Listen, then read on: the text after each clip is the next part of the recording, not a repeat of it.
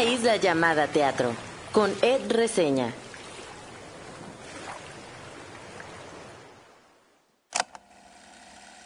No hay obra de teatro perfecta. No creo que haya un 10 limpio o un 100 de calificación. Si pienso en las obras que me gustan, a todas podría encontrarles algo. Porque sí, todo puede ser cuestionable. Pero no creo que el arte se trate siempre de cuestionar. Es un camino y a veces los detalles o las preguntas están a la vista. Eso creo que ya depende de la persona que ve, de su conexión con el tema y de su relación con la ficción y con el tipo de narrativas a la que está acostumbrada. Para mí, el teatro es imperfecto y en esa imperfección está la belleza. Gracias por entrar en esta isla. Yo soy Ed Quesada o Ed Reseña. En mi isla están las películas de Greta Gerwig, con Barbie incluida, claro. Hay palomitas de mantequilla y de caramelo y por supuesto hay teatro, mucho teatro. Esta no es la isla llamada cine, pero a veces me gusta mencionar en estas introducciones películas, directoras, directores de cine que llaman mi atención y que influyen en mi forma de ver la ficción, no solo en el mismo cine, sino también en el teatro. La entrevista conversación de hoy es con Gina Granbe, actriz y cantante con quien platiqué de Las Meninas, de cómo fue su entrada a este proyecto y ya un clásico de los jueves en el Teatro Milán. Platicamos también de Mamá se fue a la luna, de la memoria familiar, de la comedia, de los musicales, hasta de política. Y claro que también le pregunté por Broadway en casa, ese proyecto que nació en la pandemia, pero que continúa hablando de teatro, no solo de musicales, ¿eh? Y del teatro que se hace en México, ahí sigue, ahí sigue Broadway en casa. Y hablamos de eso y ya para el final yo le pregunté, le tenía que preguntar, ¿qué opina de la situación actual del teatro musical en México? Y fue muy interesante su respuesta, así que escúchense la entrevista completa. Y una aclaración, en la entrevista, sobre todo al final, se ve como que ya vamos un poco corriendo. Y lo que sucede es que la grabamos hace unas semanas y ese domingo Gina tenía que ir al teatro, entonces yo estaba así como de, ya tiene que irse, ya tiene que irse. Entonces eh, fue un poco apresurada lo último, pero creo que, que fue una buena conversación. Gracias Gina por pasarte a la isla. Y creo que debe de haber segunda parte, ¿no? Pero una disculpita si al final como que estamos ahí medio corriendo ya con las últimas, con las últimas preguntas. Solo quería hacer como esa pequeña nota. Y ahora sí, sin más, vamos directo con la entrevista.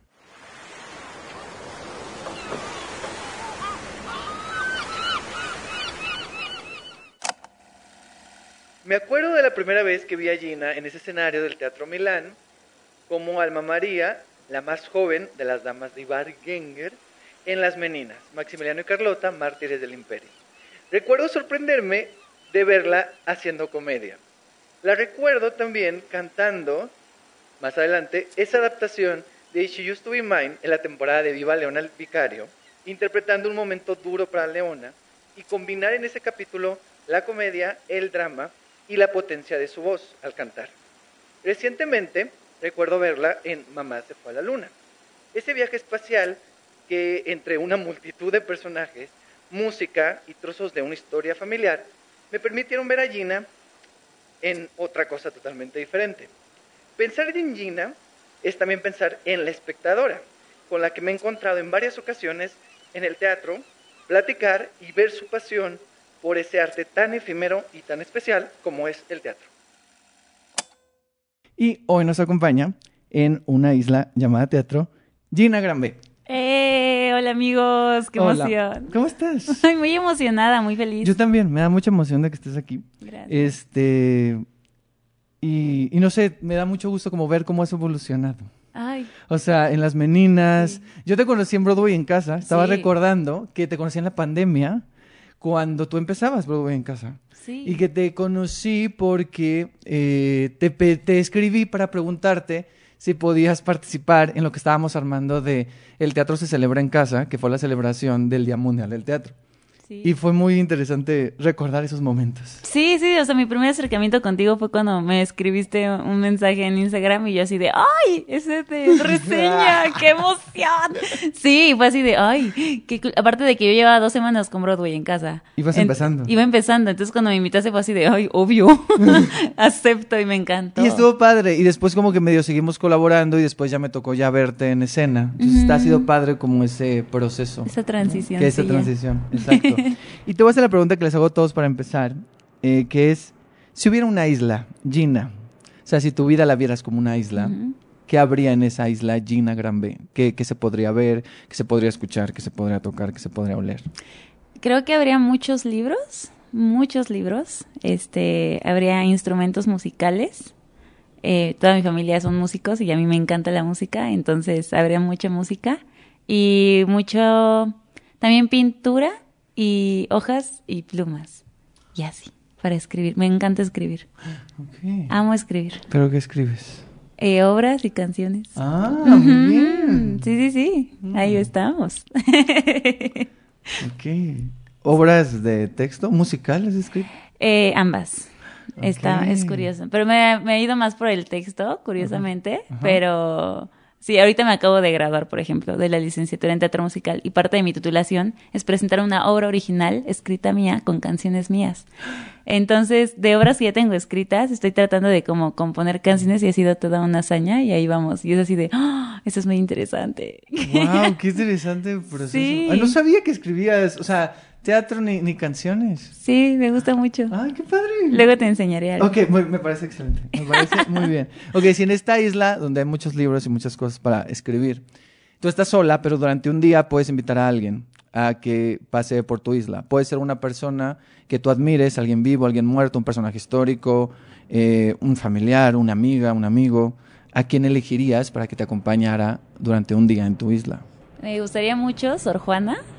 Porque siento que todo lo que conocemos que escribió y todo lo que quemaron de ella, que ya no se conoció, me ayudaría mucho platicar con ella, aunque sea 10 minutos, y decirle, oye, es que no sabes lo que el mundo ha cambiado y lo que tú hiciste, y, y oye, ¿quieres ver mis escritos? ¿Qué piensas? O sea, de verdad yo me pondría a platicar con ella de todo, Ajá. y amaría, amaría, porque siento que Sor Juana me podría contar cosas increíbles.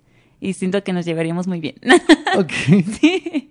Qué chido, muy bien. Ahorita que lo estabas diciendo así, dije, qué interesante porque tanto, o sea, Sor Juana y también pensó en Leone Vicario, que lo mencioné en la intro, son personajes muy fuertes que han trabajado, han estado en las meninas Sí. y que te ha tocado tener ese acercamiento a, a ellas.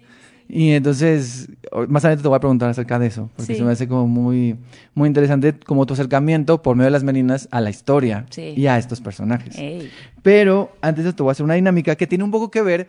Quise unir, creo que lo logré, a ver, si- a ver si resulta. Como dije, ¿qué tienen en común Mamá se fue a la luna y las meninas? ¿Tú qué piensas que tienen en común si, les, si le buscas algo? La M. ¡Ah! No, ah, qué fuerte, no bueno, lo había es pensado. una palabra con M. Las meninas y mamá se fue a la luna. Sí. pero es una palabra con M la que yo encontré. Ah, ¿en serio? Yo creo que las dos tienen algo que ver con la memoria. Ah, claro. Y entonces, por ejemplo, Mamá se fue a la luna tiene que, es, es con la memoria familiar, Mm, ¿no? Total. Y las meninas, pues esta cuestión de la memoria histórica y de la memoria acerca, o sea, de la historia del país. Sí, qué bonito Entonces, que lo dices, porque hay muchas fotos en Mamá se fue a la luna que nos recuerdan esos momentos y en Meninas son como pinturas y fragmentos. y- ¡Ah! ¡Qué fuerte O sea, es! visualmente, yo tampoco lo había visto así. Claro, porque mamá se fue a la luna. En el piso, eh, ustedes mucho tiempo están como eh, manipulando o interactuando con fotografías, ¿no? Sí, totalmente. Y en Mamá, la- claro, y en, y, en, y en las meninas están mostrando cuadros y dicen, cuando pasó esto, y están... Sí, total. Wow. Wow. Y vamos empezando, ¿eh? O sea, Qué vamos fuerte. empezando. Ok, entonces preparé una dinámica. Me encanta. eh, que tiene que ver con la memoria. ok. Yo te voy a decir una categoría y entonces tú me dices como un recuerdo, pero tratar que sea una imagen muy concreta. Ok. O sea, si yo te digo, por ejemplo, es un ejemplo, ¿eh? No, esto no va a estar. Pero si yo, por ejemplo, te digo eh, juego de la niñez. Y entonces tu imagen concreta puede ser eh, cuando jugaba fútbol y no sé qué, la la. O cuando jugaba las canicas con no sé qué. O ¿Sabes? O sea, como una imagen muy concreta. Yes. Va. Y esto tiene que ver un poco por estos momentos, porque Mamá se fue a la luna, a ver, tiene una estética como muy, como muy espacial y como muy lúdica, incluso en momentos infantil, pero está fuerte de lo que trata. Muy fuerte. Es muy fuerte de lo que trata. Te ríes y luego es... Sí, pero también te quedas pensando porque tiene mucho que ver con, Sí. o sea, tiene que ver con las heridas familiares y con y con estos con estas hermanas o hermanos mayores que se convierten a veces en los papás de sus hermanos menores y en el sostén de la familia y hay una cosa ahí muy fuerte. Entonces, Sí, sí, sí. bueno, esta dinámica habla acerca de la memoria y también ahí está un poquito metido este pues las meninas, Mm, ¿va? me encanta. Va, la primera categoría es un cumpleaños tuyo, como Gina.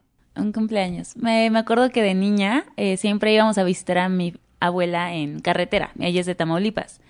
Y yo siempre había querido viajar en avión y nunca había logrado viajar en avión. Entonces yo pedí así, supliqué por años de que, que mi cumpleaños llévenme a Tamaulipas y quiero ir en avión y quiero ir en avión. Te salió la norteña. Y, sí, salió la norteña. Y entonces me llevaron, este, me dieron un boleto para ir a ver a mi abuela y pasar mi cumpleaños allá. Y yo volé sola. Mis papás no fueron conmigo, ni mi, mi hermana estaba en Monterrey.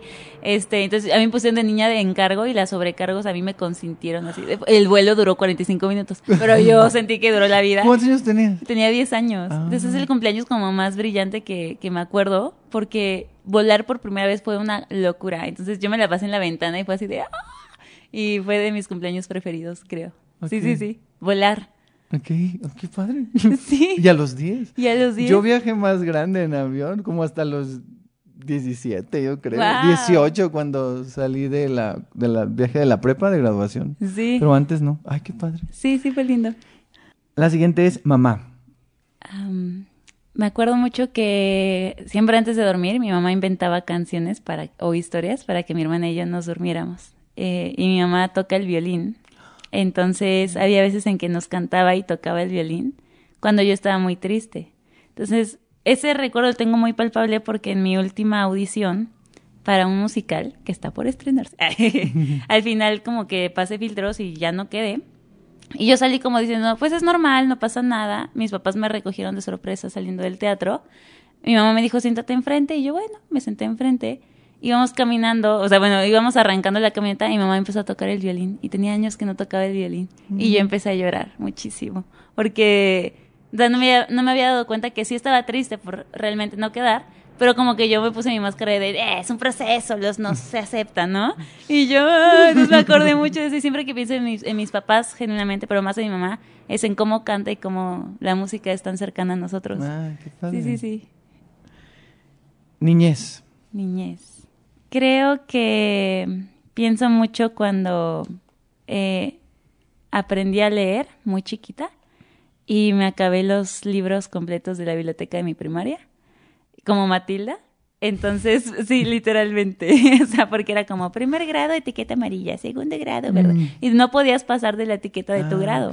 Y yo cuando llegué a segundo me acabé todos hasta sexto, porque me la pasaba leyendo y leyendo y leyendo. Este, y fue maravilloso porque justo gracias a los libros yo conocí un poquito del teatro. Ok. Sí, sí, sí. Que no sé si lo puedo contar más adelante o me debrayo en este momento. Eh, ¿Tú qué prefieres? Si quieres lo dejamos un poco más adelante. más adelante. Porque hay una pregunta que tiene que Ah, ver me con encanta. eso. Pero justo mi niña siempre estuvo rodeada de libros y desde ahí, desde chiquita, como escribía y hacía poemas y oratoria y me encantaba. Y los libros han sido parte fundamental de mi vida. Sí, sí, sí. Entonces mis papás, o sea, me enseñaron a leer muy temprano. O sea, yo en el kinder ya leía y fue así de que, sí, me encantan los libros. Oh, sí. Fíjate que no lo ten- no, no, no lo sabía, ¿eh? ¿No? Tanto. Qué No, fuerte. No, no, pero qué padre, porque también justo pues para esto, ¿no? Sí, O sea, sí, sí. Oye, qué chido. Yo iba a estudiar letras. Ey. ¿Y en qué mo- Bueno, ahorita te más adelante te pregunto en qué momento, en qué momento cambió ¿En qué momento cambió todo? ¿En qué momento? Siguiente categoría, clases de historia. Clases de historia. Mis clases de historia siempre fueron bien precarias, la verdad. O sea, súper malas. Pero me acuerdo que hasta que entré a la prepa, nuestro primer semestre fue como de clases normales. Antes yo estudié una carrera técnica que es informática. ¡Ah, qué gracioso! informática, soy informática también. Este, y entonces tuvimos como el primer semestre clases normales y ahí conocí a una maestra que se llamaba Laura y he sido la mejor maestra que he tenido de historia porque ella sí te contaba como cosas muy reales y no tanto como el libro de la SEP. Claro. Y ella era súper apasionada. Y me acuerdo que ahí yo llegaba a mi casa y mamá, ¿usted sabía que Vasconcelos hizo esto? Y mamá, claro, por supuesto, pero el gobierno no quiere que sepa. Y ya, ¿no? Como que todo salió ahí. Y yo, wow, pero desde ahí, justo, eh, Laura, es muy chistoso, porque Laura me mandó a ver Las Meninas a los 17 años. Ok. Ella nos mandó a ver Meninas y la primera temporada que yo vi de Meninas fue Maximiliano y Carlota. Claro, entonces está muy loco Entonces todo. es un ciclo, es un ciclo y yo se los he contado a, a mis productores y directores. Les digo, es que yo los conocí con esta temporada y a mí me parece muy loco que haya sido mi primera temporada con ustedes. Y así yo los conocí a los 17 años y me hice fan y los vi como unas cuatro o cinco veces y yo vi a dos Alma Marías diferentes. Y si no hubiera sido por la maestra Laura, que tuve un semestre, yo no me hubiera apasionado por la historia y conocido a las meninas. Qué padre. Fue muy loco. Guau, es- es- yo no sabía eso, qué loco. Sí, eso sí, eso lo he contado como varias veces de que, ay, es que en la prepa me llevaron a las meninas y de ahí yo me hice fan. Y sí, realmente fue una locura. Y a mis 17 años conocí a las meninas. Uy, ahorita hablaremos más de las meninas. Sí.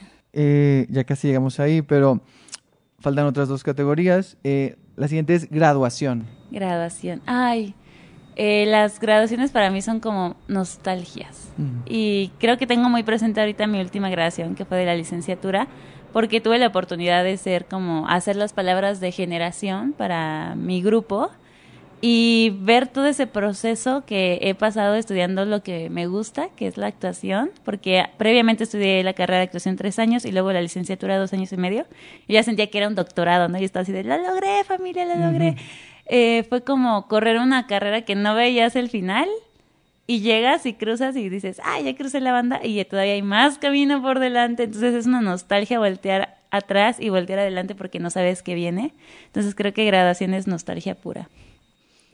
¿Y quieres seguir estudiando o ahorita vas a seguir Ahorita, buscando proyectos? ahorita quiero descansar tantito, o sea, como necesito tomármela tranqui, enfocarme en lo de mi titulación y claro que audicionar para otras cosas. Y yo soy muy ñoña, entonces claro que en algún momento voy a decir, uy, un curso, uy, acá, entonces me voy a meter a mil clases porque no puedo estar sin hacer cosas. Claro, claro. Entonces yo soy mucho así de que, mm, y soy esa alumna de que, ¿por qué saqué 9.9? ¿Por qué no saqué 10? Entonces soy muy así. Entonces me encanta estudiar y amo siempre estar como leyendo y cosas, entonces nunca me canso. Solamente como me, ab- me abrumo en algún momento y después digo, bueno, no vamos a la escuela. Uh, entonces claro que volveré a tomar clases. Yo también Pero- soy un poco así de, Sí, sí, de- sí. de- de- ¿Por qué saqué 9.5, 9.4, 9.5 y ya sube? Acá. Sí, claro. Yo, yo era un poco, yo, esa persona. Te entiendo perfectamente. Y última categoría, eh, amigas y amigos. Pues pienso que las amistades que tengo desde que llegué a Ciudad de México se han convertido en familia muy fuertemente. O sea, la mayoría son de teatro, pero me he sentido muy cobijada porque yo me mudé acá sin mis papás. O sea, yo soy la única de mi familia que vive en Ciudad de México. Entonces cuando llegué, claro que era como, no, la Ciudad de México es peligrosa, y no sé qué. Y yo, mamá, yo voy al norte y veo cabezas colgadas, no creo que Ciudad de México sea igual, ¿no? Pero me sentí muy protegida por los amigos que tengo y siento que son una familia que realmente puedo ahora decir como, claro, si en algún momento me pasa algo, van, corren y me llevan al doctor, o son... Son amigos que atesoro muchísimo, entonces el teatro me ha dado una familia muy bonita. Y yo siempre decía como, ay, qué fuerte que digan que los amigos son familia, pero no lo viví hasta esta época. Hasta que estabas acá Claro, sola, y claro, claro. Y, y volteo y extraño luego a mis papás, claro. Y digo, wow, pero acá tampoco estoy sola, entonces como que es algo lindo. Y los amigos y amigas que tengo y amigues son maravillosos. ¿Cuánto llevas aquí? Dos años, en primero de junio cumplí dos años en Ciudad de México. Sí. O sea, poquito. poquito, poquito, sí, sí, sí. O sea, pero hacías rodo en casa a distancia, pero vení... ¿Por qué dónde viven tus papás? Eh, es por la salida a Puebla, Ah, se llama ok. Ixtapaluca. Ah, ok, ok. Ujú, Es Estado de México, pero por ejemplo, cuando estudiaba la carrera de actuación, me tenía que parar a las 3 de la mañana para salir a las 4 en la primer combi que venía a Ciudad de México y llegaba a las 7. Y en la carrera de actuación yo tenía 17 materias por semestre y salía de 7 a 7 de la noche. Entonces llegaba a mi casa 9, 10, 11 a veces porque luego el tráfico es brutal. Y yo no dormía ni comía bien y me la pasé así tres años y me enfermé y todo. y Llegó pandemia. Me recuperé de salud porque me dio anemia y todo el merequetengue. Y luego en línea empecé a estudiar la licenciatura este, de teatro musical. Ajá. Y ya cuando volvieron en presenciales les dije a mis papás, me tengo que mudar a, mudar a Ciudad de México, me voy a volver a enfermar, ¿no? Entonces ya fue así de que, bueno, ya está bien, múdate. Y ya justo en junio, el primero de junio llegué a Ciudad de México. Y a los seis meses me quedé en mi primera obra y así, eh, justo- llegué en junio y en diciembre empecé a trabajar y fue una bendición. Ay, qué padre. Sí, sí, sí. Oye, qué Muy qué- loco. Y entrando a las meninas, justo. Antes, yo ya más o menos me sé la historia porque me la contaste una vez de, de que te pregunté, ¿cómo entraste? Y me, me contaste un poco, pero quiero que la cuentes aquí. Pero antes de eso, para la gente que no sabe, ¿qué son las meninas? Porque sabemos que están mucho tiempo, luego que una nueva temporada y nueva temporada, cada ratito uno- una nueva temporada. ¿Y qué son las meninas que están ahí en el, en el Teatro Milán, en el Teatro Milán los jueves? Las meninas son tres mujeres de alta alcurnia de, que representan eh, a México de manera increíble. Está el personaje español, está el personaje mestizo y está el personaje criollo. Ellas es- eh, sufrieron persecución por la Santa Inquisición, entonces como que una de sus nanas les, les echa un hechizo, se quedan atrapadas en un cuadro y ellas ven pasar la historia de México por muchos años, hasta que un día se rompe el hechizo y entonces ellas salen y es muy chistoso porque esa historia casi nadie se la sabe. Pero las meninas cuando salen del cuadro es el Pride. Entonces salen del castillo de Chapultepec, empiezan a caminar, ven el carruaje de Maximiliano y Carlota y ay, subámonos. Y agarran unas cebras del zoológico y empiezan a caminar. Y entonces toda la gente las ve y ¡ah! Porque son mujeres vestidas, ¿no? Y entonces ellas piensan que les hicieron una celebración porque salieron y ellas, oh, ojalá. Entonces saludan a todo el mundo. La tía ve a hombres desnudos y, ay, maravilloso. Entonces como que salen padrísimo. Este, y ya el chiste es que se bajan a buscar dónde estaba su palacio.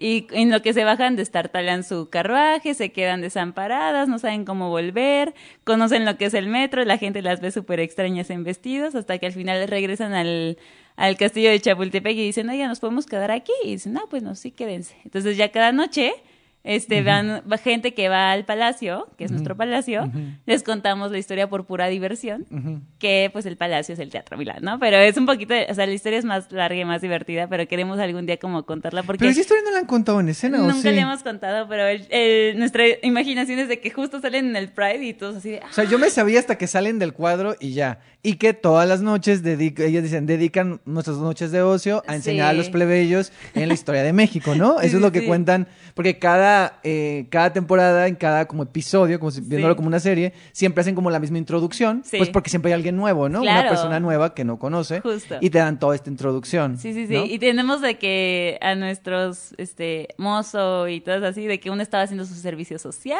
Y nos inventamos una historia muy divertida, que es padrísima, que justo es más actualizada que otra cosa, pero nos da mucha risa. O sea, por ejemplo, el Llamazares que hace Penino, que siempre está amargado, Así. la tía eh, se le metió como en una cosa piramidal y ahora tiene que pagar 480 años de servicio y apenas lleva uno de meninas. Entonces, por eso siempre está enojado y siempre quiere comer y, Y cosas que, y que así. eso se entiende porque en un momento él dice algo así como de me quiero ir de aquí o Sí. quiero salir de aquí y se nota que es el que está más Está como todo amargado. sí y que está como prisionero pues casi como Sí, sí, sí, obligado no Justo, y es una historia muy divertida. Pero sí, meninas, este, el punto es que son tres mujeres que te cuentan la historia. Y entonces, como ellas han visto pasar tantos años, saben lo que le gusta a la gente, entonces ellas lo cuentan como, pues, de la forma en la que ellas saben, pero también dicen, bueno, metámosle una cancioncilla que el público conoce, que tú Yuri, ¿no? Y que tú, que tus flans. Entonces, pues las meten y luego, ay, bueno, Broadway también por ahí se visualizó, entonces ya. Ellas así como que le meten para que la gente entienda, porque ellas dicen como, bueno, son plebeyos, no van a comprender y ya. sí vamos a hacerlo más Ah, como bajarnos más a su nivel. Ajá, sí exacto. Sí sí sí sí. Justo, y esas son las meninas.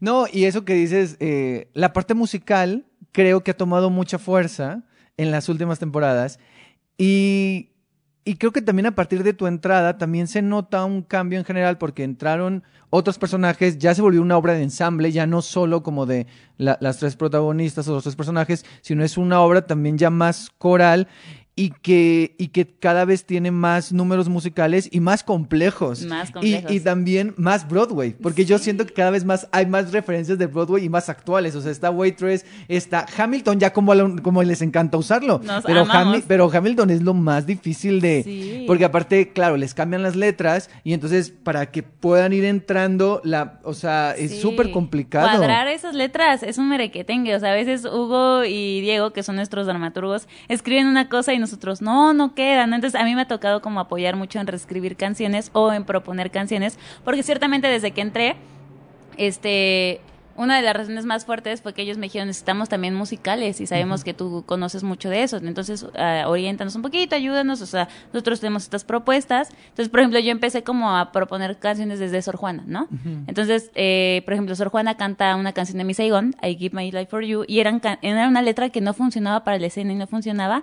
Y ya la iban a quitar y yo dije, no, no me la quiten, por favor, déjenme escribirla y yo les ayudo. Entonces, como que ahí me ves reescribiéndola y convencí a, a usar como la letra que yo propuse y yo, bueno, hay que dejar. Es como que, y es lo padre, porque nos dejan proponer muchas cosas a todos en general. Este, y sí, ciertamente, o sea, desde Maximiliano y Carlota del año pasado, siempre habían sido las tres meninas, su mozo y su ama de llaves.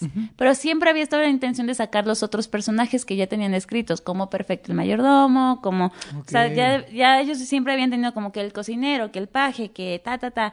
Entonces siempre habían querido como eh, engrandecer esas cosas. Y justo desde Maximiliano y Carlota se empezó a maquinar todo. Así de que estamos buscando un coreógrafo y yo, yo conozco uno excelente, se llama Jerry Pérez. Aquí está. Y no que alguien que cante, no, pues esta persona. Entonces como que de ahí se fue armando y, Y ya fue tenemos. creciendo, Y, y ahora tenemos un elenco grande. Es un elenco grande y con co- coreografías complejas. O sea, yo lo veo a veces y digo, ellos se quieren poner la vara, o sea, se complican la vida. Sí. O sea, una vez te lo dije, te dije, se complican la vida porque cada vez es más complicado. Y luego con el sonido también, que luego a veces hay fallas, y con los vestidos, y, y es, una es un espacio realmente no tan grande. No, es pequeño. Yo no sé cómo le hacían los, los pipicientos, los Urinetowns, cómo cabían ahí, te lo juro. O sea, yo veo las salidas en, a, los, ala- a los alados, a los lados y no hay nada de espacio. Y yo así de hermanos, ¿cómo le hacían? No, pero una cosa Y muy ustedes no brutal. son tantos, pero, pero es muy interesante también. A mí lo que me gusta mucho es el- los riesgos que están tomando y los retos que están haciendo. Sí, estamos siendo muy atrevidos, la verdad que sí. Sí, eso lo veo. Eh, ¿Cómo llegaste? Cuéntanos la historia de cómo, cómo, cómo llegaste a las meninas, porque como dijiste, ese personaje Alma María ha sido interpretado también por otras personas, por otras Sí. actrices en otros momentos. ¿Tú eres la tercera? Yo soy ¿O- la quinta. La quinta. Yo, Yo soy solo la- ubicaba do- otras dos. Yo había visto otras dos. So- soy la quinta alma María, es muy fuerte, sí. Eh, bueno, pues yo las conocí a los 17 años, ¿no? Y yo siempre que las veía decía, wow, qué padre, qué padre estar ahí. Aparte los vestuarios siempre han sido brutales, ¿no? Este, yo decía, qué padre usar esos vestuarios, ojalá algún día, bueno, pero no creo, no sé qué, bueno. El punto es que a mí me contacta eh, Isaac, que les maneja prensa, eh, en Meninas él y yo hacemos también trabajo de prensa, y me dice, oye, me gusta mucho tu página de Broadway en casa, quisiera saber si eh, podrías hacer una entrevista para las meninas. Y yo, ¡ay, las meninas! Y yo así de, no, hijo, es que estamos estrenando temporada en el Milán, acabamos de firmar un año y eso era en enero. Entonces vamos a estren- estrenar nuestra primera temporada, que es Santo Oficio, y queremos invitarte. Yo Santo Oficio ya la había visto, pero dije, claro, y en el Milán, qué fregón, bueno, sí voy, ¿no? Entonces yo fui y llegué, este, todo, me acuerdo que Diego, que es uno de los dramaturgos, me saludó así de, ¿tú quién eres? Y yo, ah, Gina, ¿y a qué vienes? Y yo, ah, a grabar, como que él no sabía nada, ¿no? Y yo así de, bueno, el punto es que yo entré, y de hecho el video sigue en Broadway en casa, yo estaba soñada porque entré al camerino y conocí en persona de que a Luigi, a, a Cristian y también a, a Cristina, que era la otra chica que había hecho también Alma María y que yo también la había visto. Entonces yo estaba muy emocionada porque dije, qué padre, ¿no? Y yo soy una persona muy cagada en la vida. Entonces, y muy torpe. Entonces yo grabé y estaba haciendo torpezas todo el tiempo de que decía chistes y yo, ah, ¿qué, qué onda con tu humor, no? Qué padre. Y yo, ay, perdón. Entonces como que nos empezamos a llevar muy bien y yo grababa y cortaba y les hacía chistes y jajaja. Entonces luego volteo y frente a mí veo un amigo que se llama Marvin. Marvin y yo estuvimos en un musical que fue mi primer trabajo profesional acá en Ciudad de México, que era un musical infantil que se llamaba Una historia de Navidad, que produjo Brisa Carrillo. Entonces yo lo veo y le digo, Marvin, y el Gina, ¡ay! Como dos locas gritonas nos corrimos, abrazamos, ¿y qué haces aquí? Yo vine a grabar, y él, ay, yo me acabo de quedar del mozo, y yo, no, ¿cómo crees? Y entonces justo Luigi nos dice, ah, se conocen, y él, ah, sí, Gina canta, y es una gran actriz, no sé qué, tan, tan". Y desde ahí, curiosamente, ya estaban buscando una nueva Alma María. Entonces yo, yo no sabía, ¿no? Y yo muy normal y sal- saludé a Norma, que es Vesubia y tal, ¿no? Entonces como que grabamos, eh, acabo, quédate a ver la función, y yo sí, me encanta, vi la función y luego subí este, a despedirme y yo, oiga, muchas gracias, nada más grabamos la despedida para Broadway en casa, tan, tan, tan. Y entonces hago algo muy torpe o muy divertido, que esa es una de las razones por las que Hugo me echó el ojo. Él estaba en cabina y entonces yo le- yo les dije, bueno, ya me voy, a sus empeines. Entonces les hice una reverencia, reverencia. muy divertida de que, "Uh", y yo, o sea, muy torpe, ¿no? Muy yo chistosa. Y entonces Luigi se quedó así de, "Ah". Entonces me cuenta justo que Hugo se me queda viendo y Luigi busca a Hugo con la mirada y se quedan así. Y Hugo le dice a Diego así de, búscame el Instagram de esta chavaca. Entonces, ya de ahí me empiezan a seguir en redes sociales y les gustó mucho el video de Broadway en casa. Y yo, oye, no manches, está súper bien hecho. Porque luego cuando te vienen a entrevistar de, dinos dónde te presentas, cuántas funciones. Sí, y ya. exacto. Eh, Sí, sí, sí, sí, entrevistas tontas, ¿no? O sea, que no sirven de nada. Es como, bueno, léete el press kit y ya. O sea, ¿para, qué. ¿para qué vienes y no haces nada, no? Justo, Entonces justo. yo me armé una entrevista súper así, armadísima. Y ya. Entonces que pasan como dos semanas y me hablan y, oye, queremos que vengas a ver la nueva temporada. Y yo, ay, es que acabo de entrar a trabajar a sorpresas, porque yo, mi segunda obra que yo hice en Ciudad de México se llamaba Diablos Revolucionarios, y ahí conocí a Salvador Núñez, que es director de sorpresas, a Carlos Rodea, a Llamazares, a Ian, a Bobis, a todos ellos. Yo trabajé con ellos actuando, y entonces cuando estrenan sorpresas, eh, la chica que les iba a manejar prensa no hizo nada. Entonces yo les dije, yo les echo la mano, me organicé de que una función de prensa, tan, tan, tan, y desde ahí como que les empecé a ayudar. Entonces yo cada jueves estaba en sorpresas. Y les dije, oigan, es que ustedes están los jueves y yo también, entonces no puedo ir a verles, pero pues mucha mierda, ¿no? Ah, bueno. Pasan otras semanas y Gina, necesitamos que vengas a ver la temporada, por favor, tómate un tiempo y yo. Tú no sabías. Y yo no sabía, ¿no? Y tú no, estoy trabajando. Y yo, acá. ay, es que ¿qué crean que sigo trabajando? No, yo, ay. No, yo así de en la lela, hasta que un día me hablan así de que necesitamos que vengas, necesitamos hablar contigo de trabajo en persona. Y yo, "Ah, quieren que les haga prensa. No, o sea, mi, mi mente fue como que, claro, ¿no? O sea, todos, claro, les hago la Sí, prensa de Sí, meninas. no, no, y yo dije, no, y sus redes sociales están bien feas, no, les voy a hacer una propuesta. No, de verdad, yo, es que yo soy muy fijona. Entonces yo dije, Lo sé, lo sé. Sí, sí, sí, entonces yo dije, no me gusta su estética, les voy a hacer una propuesta. Y me ves así de que haciendo un diseño, entonces yo fui de que llegué al lugar con mi carpetita y mi propuesta, y de que yo así de tindon, tindon, y ya pasó. Oye, ¿cómo estás? Y yo, muy bien, ustedes, ¿no? Que muy bien. Oye, no manches, es súper difícil contactarte tú todo el tiempo, ¿no? Y ya, ay, perdón, una disculpita. Este, ya dejo de que yo mi carpetita y me dicen como, oye, pues tú, tú eres cantante, ¿no? Y les digo, bueno, soy más actriz que cantante, pero más cantante que bailarina. Ja, ja, ja, se empiezan a reír, oye, qué padre. Entonces, ¿te gusta mucho actor? Y yo, sí, ay, justo vimos que hiciste un taller de Eddie Van Hensen con José Daniel Figueroa. Y yo, ay, sí, acabo de terminar este temporada y tal cosa y no sé qué. Ah, bueno. Entonces me ponen un libreto enfrente. Y yo me quedé así de, ah, que arranque sea staff o algo así. Stage manager, o sea, como que yo así, ¿no? Pensando y yo, bueno, pues también lo llevé en la carrera, yo también sé hacer cosas atrás, no pasa nada, a mí me encanta, ¿no? Y yo, ah. Y ya como que nos quedamos en silencio y se empezaron a carcajear y, Gina, este, queremos que, que audiciones para nosotros para una cuarta menina. Y yo, ah, una cuarta menina. Wow. Sí, es más joven, más chiquita. Este, desde que te conocimos nos encantó tu personalidad, cantas bien padre. No te vamos a hacer audición de canto porque ya te escuchamos cantar muchas veces y, y amamos cómo cantas, ¿no? Y yo, ay, muchas gracias. Pero queremos que audiciones. ¿Quieres audicionar? Porque es en este momento. Ya, ahorita. Y yo, sí. Entonces como que yo dije, ok, ok. Y me dijeron, bueno, pero no tenemos texto de la, de la nueva menina, entonces vas a leer Alma María. Tú ya has visto la obra, ¿no? Y yo, sí, sí, sí. Bueno, hazla como tú eh, lo entiendas. Y yo, ok. Y yo dije, bueno, ya he visto a dos actrices hacerlas, pero les voy a hacer mi propuesta de cómo yo lo haría, ¿no? Entonces ya justo me dan santo oficio y yo, bueno, pues a ver qué pasa. ¿No? De que, y leímos como, o sea, un montón de escenas y nos fuimos emocionando tanto que me acuerdo que en algún momento Hugo, nuestro director, se pone de pie y, de pie y empieza a leer a la tía, no, Alma María, no sé qué, y yo, ay tía, pues, y me pongo de pie, y nos empezamos a corretear por la, por la sala y así, no estábamos risa y risa, y luego yo hice una tontería de, de manos de otaku, bueno, no, yo hice muchas cosas, ¿no? ha sido de mis audiciones más divertidas, aparte no tuve tiempo de pensarlo, Claro, porque ese momento, o sea, Sí. tú piensas que es para otra cosa y te dicen, Claro. no, es esto y es ahorita. Ajá, y yo sí, de- entonces como que iba leyendo y yo, bueno, voy a decir esto, Pami, te lo digo así, entonces como que... Tú ya habías visto Santo Oficio. Sí, claro. Entonces, y yo ya sabía cómo ellos tenían como, cómo Cristina hacía Alma María, ¿no? Pero yo dije, bueno, voy a meterle una propuestilla.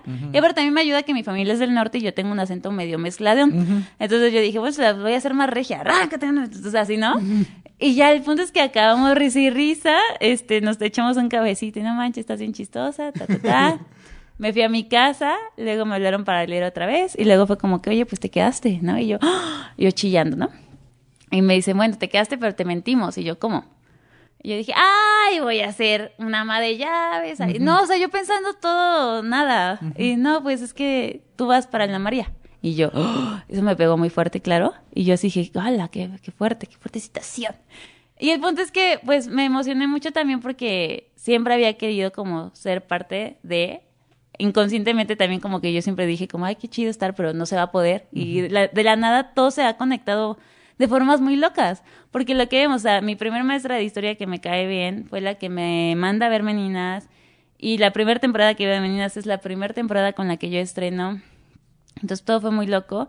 Y de hecho yo me tuve que aprender antes de Maximiliano y Carlota eh, Santana por cualquier cosa que llegara a suceder.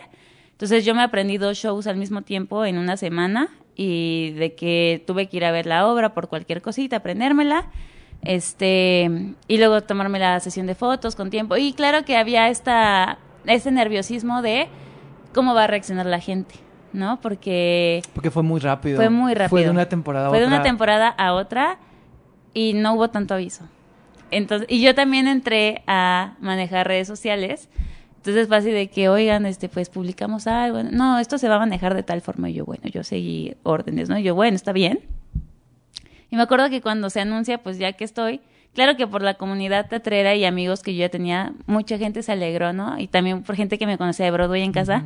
Pero también del otro lado, yo manejando las redes de meninas, llegaron muchos mensajes y muchas cosas de por qué hubo este cambio y quién es esta niña y por qué. y bla, bla, bla, bla. Entonces, como que mis primeras este, tres funciones de meninas fueron muy complicadas porque a mí me llegaban cartas o es mensajes en, en línea de que nunca lo vas a hacer bien, tú no tienes que estar ahí. Y me acuerdo que, o sea, unos amigos me mandaron flores al Milán y yo las agarré y todo. Creo que eso nunca se los conté al Billy y a Hugo. Pero el punto es que, ah, no creo que Hugo sí, que en una de las cartas como que me llegaron a Camerino, habían cartas diciendo cosas feas. Y a mí me dio como un ataque de ansiedad así horrible pero- porque yo estaba por estrenar y yo dije, la gente me odia y no voy a poder hacer. Y mi papá llegó y me consoló y fue lo máximo y así. Y al final yo dije como, bueno, no me va a importar nada, yo voy a hacer lo que, como yo sé trabajar y, y que la gente conozca mi versión de Alma María, entonces voy a hacerlo. Entonces yo salí y sucedió en la función y hasta la tercera función como que eso fue parando un poco. Y sí, o sea, de repente como que vuelven a mandar mensajitos personas que, claro que apreciaban más el trabajo de otras alma Marías. Y es un poco complicado, pero yo aprendí como ahí también a, a soltar y a decir como la perspectiva que tenga alguien de tu trabajo no la van a conocer hasta que te vean. Claro, exacto. ¿No? Entonces, y era muy loco porque luego había gente de que, o sea, en la fila del teatro diciendo como, uy, no, es que desde cam- que cambiaron del Alma María, la obra ha ido en decadencia y no sé qué, tal cosa. Ta, ta, ta, ta". Y una cosa así muy fea, muy odiosa. Sí, sí, como que esto Yo no casi nunca, sabía- yo no esto casi nunca lo he compartido, pero ha sido muy brutal. Es que sabes qué pasa, que las meninas, cuando, o sea, yo creo que ahorita han agarrado mucha fuerza, pero Sí. antes de llegar al Milán ya eran muy conocidas, Sí. ya tenían un fandom y ya Sí. y el fandom es tóxico. Sí. Puede ser, puede ser tóxico. Entonces, no siempre, pero puede ser. Entonces sí creo perfectamente que haya gente que, es que luego la gente en redes es muy, muy malvada. en redes en Puede ser muy- sí, Sí, pero, sí, sí. ¿y tú cómo, pero en persona tú escuchaste comentarios? O sea, yo no había escuchado lo de la fila hasta que una vez me, o sea, me contó una de nuestras stage managers y mi mamá ese día que fuimos a cenar juntos me dijo como, me peleé con una señora porque no sé qué. Y yo, mamá, y me dijo, no, y yo le dije, esa es mi hija. Y, no sé, y yo, mamá, no, por favor, ¿no? Entonces una cosa muy, muy loca. Y me acuerdo que me pasó hasta Sor Juana, que una señora se acercó y me dijo como, es que fíjate que cuando tú entraste yo no quería porque pues yo estaba acostumbrada a otro elenco, pero te has ido ganando mi corazón y no sé qué, y me dio de que un peluche y yo, ah, muchas gracias. Ya, ya sí ha habido gente que dice como que, oye, desde que entraste todo cambió y qué padre y estás muy divertida o así, ¿no? Y claro, cada quien va a tener su versión Claro, diferente, este, favorita y totalmente. su alma María favorita y unos van a decir que soy yo, otros van a decir que es otra actriz, no pasa nada. No, no. Pero sí fue un proceso muy duro, o sea, yo me pasé mi primer mes muy como, o sea, yo estaba muy contenta porque fue como o sea, ya había hecho otras tres obras antes profesionales, pero chiquitas, pero Meninas me vino a dar un boom. Sí, porque Meninas llegó en un momento, o sea, llegas en un momento donde Meninas ya estaba en la exposición, est- estaba en el, en el En el Milán, Milán. ya, y ya estaba llegando otro, otro tipo de Otro público tipo a de ver. público. Entonces, y también siento que, por ejemplo, yo, por lo menos, yo te- tenía una imagen como de, ah, Gina hace teatro musical, Gina hace más para el drama. Sí, claro. Y entonces verte en comedia fue muy fuerte. Y yo te lo dije, y, y te lo dije, que al principio yo te notaba como un poco nerviosa, pero fue a partir, no me acuerdo si de Porfirio de Sor Juana, que dije, es otra. O sea, es otra. Pero noté la evolución y te noté mucho más relajada y mucho más jugando. Y ahora te veo y digo, sí, es que Gina es comedia, pero antes yo no te veía así. Sí, Y sí. creo que es algo que pasó. Te quiero preguntar, ¿cómo has sentido tú esa evolución al enfrentarte a la comedia? Y también, porque de alguna forma es teatro musical. O sea, tú, Sí. tú cantas y bailas y, y, y son, y luego hay arreglos que son difíciles. Sí, sí, sí. ¿Cómo sí. ha sido para ti, cómo has sentido tú tu evolución en este año y un poquito más que llevas? Justo, o sea, yo nunca había hecho, o sea, en la carrera tuve algunos textos cómicos y sí, pero nunca me había atrevido a jugar porque yo soy más de drama, o sea, yo soy de un... de- a mí me pones a actuar un texto serio y no he tenido la oportunidad como de hacerlo como a un público grande, pero de verdad yo con textos serios o más dramáticos es como mi mero mole. Entonces, cuando yo me quedé en Meninas también me sorprendió mucho porque yo dije, yo sé que soy cagada en la vida y yo reconozco que también soy chistosa, pero no sé cómo va a ser en escena. Y es que aparte, hoy mis dos compañeros que los amo, Luigi y Cristian, que es Bárbara y la tía, improvisan a cada rato. Entonces yo, esa niña ñoña, que se dice el texto tal cual es, de repente escucha que le cambian el pie y que se ponen a improvisar con el público, entonces yo era así de, ¡Ah! ¿qué está pasando, no? Y, y aparte yo también luego me embobaba en escena con ellos porque era así de, no manches, son maravillosos, ¡ay, voy yo! Entonces era así de, ah, y aparte yo estaba muy nerviosa porque justo mi primer mes era de que, oye, a la gente no le caigo bien, y no- entonces como que era una cosa muy brutal de que tenía esta, este doble peso, y luego justo ya cuando fui soltando fue así de, ay, yo por algo tengo que estar acá, entonces lo tengo que disfrutar más y tengo que aprenderles, porque no hay mejor cosa que estar en las tablas, ¿no? Entonces yo los veía y decía como, claro, aquí ellos escuchan esto y tal, tal, tal. Entonces de repente yo le decía, oye, ¿y si puedo meter este chiste? Ah, a ver, inténtalo. Ah, mira, sí pega. A ver, intentemos esta función. Sí, Gina, sí pego que se quede. Y yo, ah, ok. Es como que de repente me empecé a animar a improvisar yo también en escena. Y de repente ya cuando le hacía ellos así de, Gina, te estás soltando muy bien, sí, sigue así, ¿no? Entonces como que ha ido una evolución de mucha escucha, porque siempre estar con tus compañeros presentes es importantísimo. Pero Meninas que también tiene un poquito de cabareteo y una cosa muy, muy personal con el público, porque el público te ve y luego te contesta, entonces no puedes fingir que no están. No puedes ignorarlos. No. O sea, creo que lo que pasa con, con Meninas y pasa más en las últimas temporadas es que también como el público es público que regresa y regresa, ya las ya es la chorcha, pues ya las Ya. conoces, ya sabes cómo son. Sí. Entonces, platican con ustedes. Y entonces, Sí. claro, yo me doy cuenta de eso porque es el ritmo también de la comedia. no, no solo en el cabaret, perdón, no solo en el cabaret, sino también el ritmo de eh, de la risa, ¿no? De no empezar el siguiente texto para que la gente, o sea, esperar las pausas de la risa y también escuchar, pues todo, o sea, cómo, cómo el público va nutriendo y, y las improvisadas. Yo la, es- esta última vez que fui a ver, que acabo de ver otra vez eh, Maximiliano y Carlota, había unos chistes, claro, la gente grita cosas y, y las toman ustedes. tenemos que agarrar. Las toman y las agarran. Y otra cosa que también toman y agarran es el error. Sí. Porque luego pasa el error de que o se equivocan, o pasa algo con el sonido, o pasa algo en escena, y también eso lo aprovechan. Sí, sí, sí. O sea, la función antes de que tú la vieras este jueves, el jueves pasado, yo me caí. Se me caí del banquito así de que pum, me se vieron los calzones. Este, y me caí tres veces. O sea, entonces como, como fue un leitmotiv así. Entonces llega un punto donde, donde le digo a, a Carlota, Carlota, mi amada emperatriz, hay algo que hacer. Y ella dice, sí, tirar el banco. Y entonces la gente, ja, ja, ja. O sea, fue una cosa que agarramos y yo, por eso me casé contigo. Entonces así fue súper divertido. Entonces eso, justo, yo tuve que justo aprender a también escuchar el público, porque yo estaba muy acostumbrada de que la cuarta pared está ahí, solamente estás con tu, con tu compañero, ya que era así de, claro, el público también es parte de.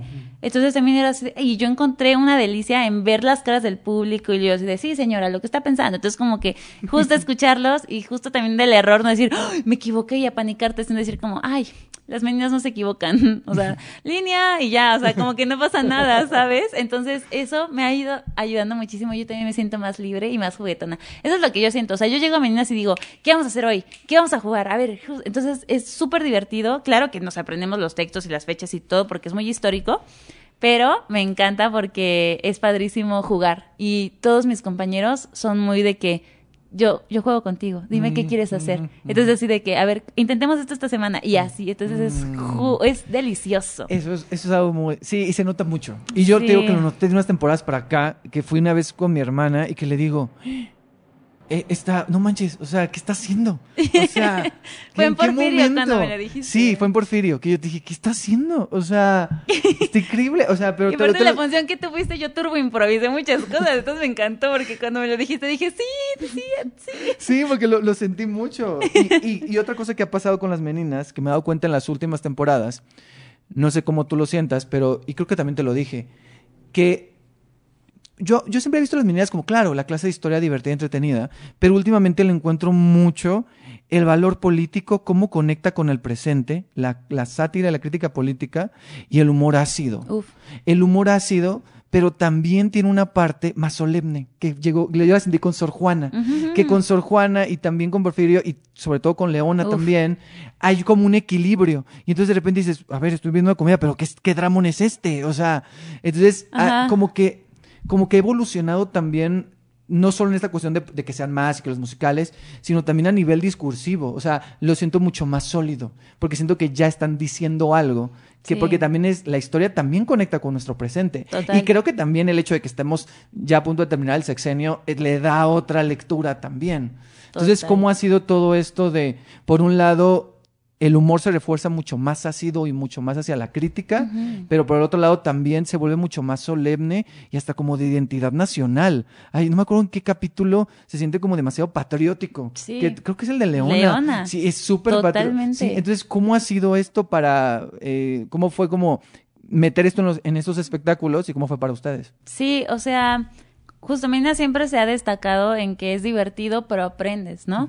Pero precisamente, como tú bien lo dices, todos como compañía lo vimos a partir de Sor Juana. Se tomó una decisión de que nos encanta la risa y todo esto, pero que la gente también sepa todo lo que ella sufrió y que entiendan el nivel de dureza que ella tuvo que atravesar y cómo es que ella murió. Entonces, queremos que sea un momento donde las risas paren y la gente haga conciencia del momento de que la agarran y la van a matar, ¿no? Entonces, todos así de, ok. Entonces, desde ese momento como que justo se dio más peso también a las pérdidas de estos personajes históricos.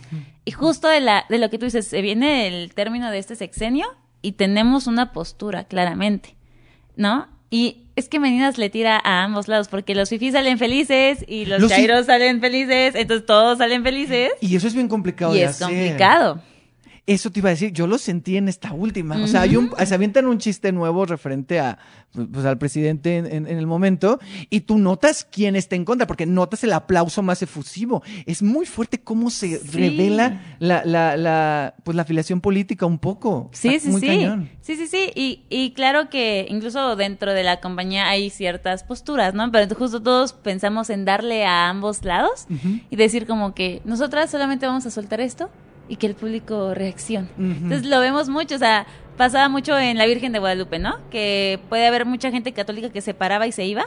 Y había gente católica que se quedaba y decía, qué bonito que al final concluyan en que nosotros pensamos así por nuestra fe y tal cosa, ¿no? Ujú. Y pasa lo mismo justo en Maximiliano y Carlota, gente que se ríe con este chiste de la tía y gente que se queda así de que "Mm, no me gustó. Pero después, ay, se siguen riendo en el show. Ujú. Entonces lo que queremos es que la gente entienda eh, a dónde estamos caminando. O sea, contamos la historia, pero ¿realmente hemos cambiado algo o seguimos igual que hace mil años, doscientos años, trescientos años?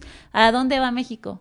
¿A dónde va México con esos personajes? Justamente, luego tenemos, lo veo también un poco en Hernán Cortés. Sí, claro que lo tenemos como el nuestro primer villano y lo que quieras, pero él también pensaba que hacía ciertas cosas buenas, entonces es como que te vamos a contar su vida y tú decides qué creer de él. Si lo sigues viendo como malo, si lo sigues viendo como bueno y así en general. Entonces, nuestro público, el público es sabio en escoger las cosas. Entonces, nos encanta las decisiones que ellos también toman, porque nosotros ten- tenemos algo escrito y dicho y ellos sabrán cómo recibirlo.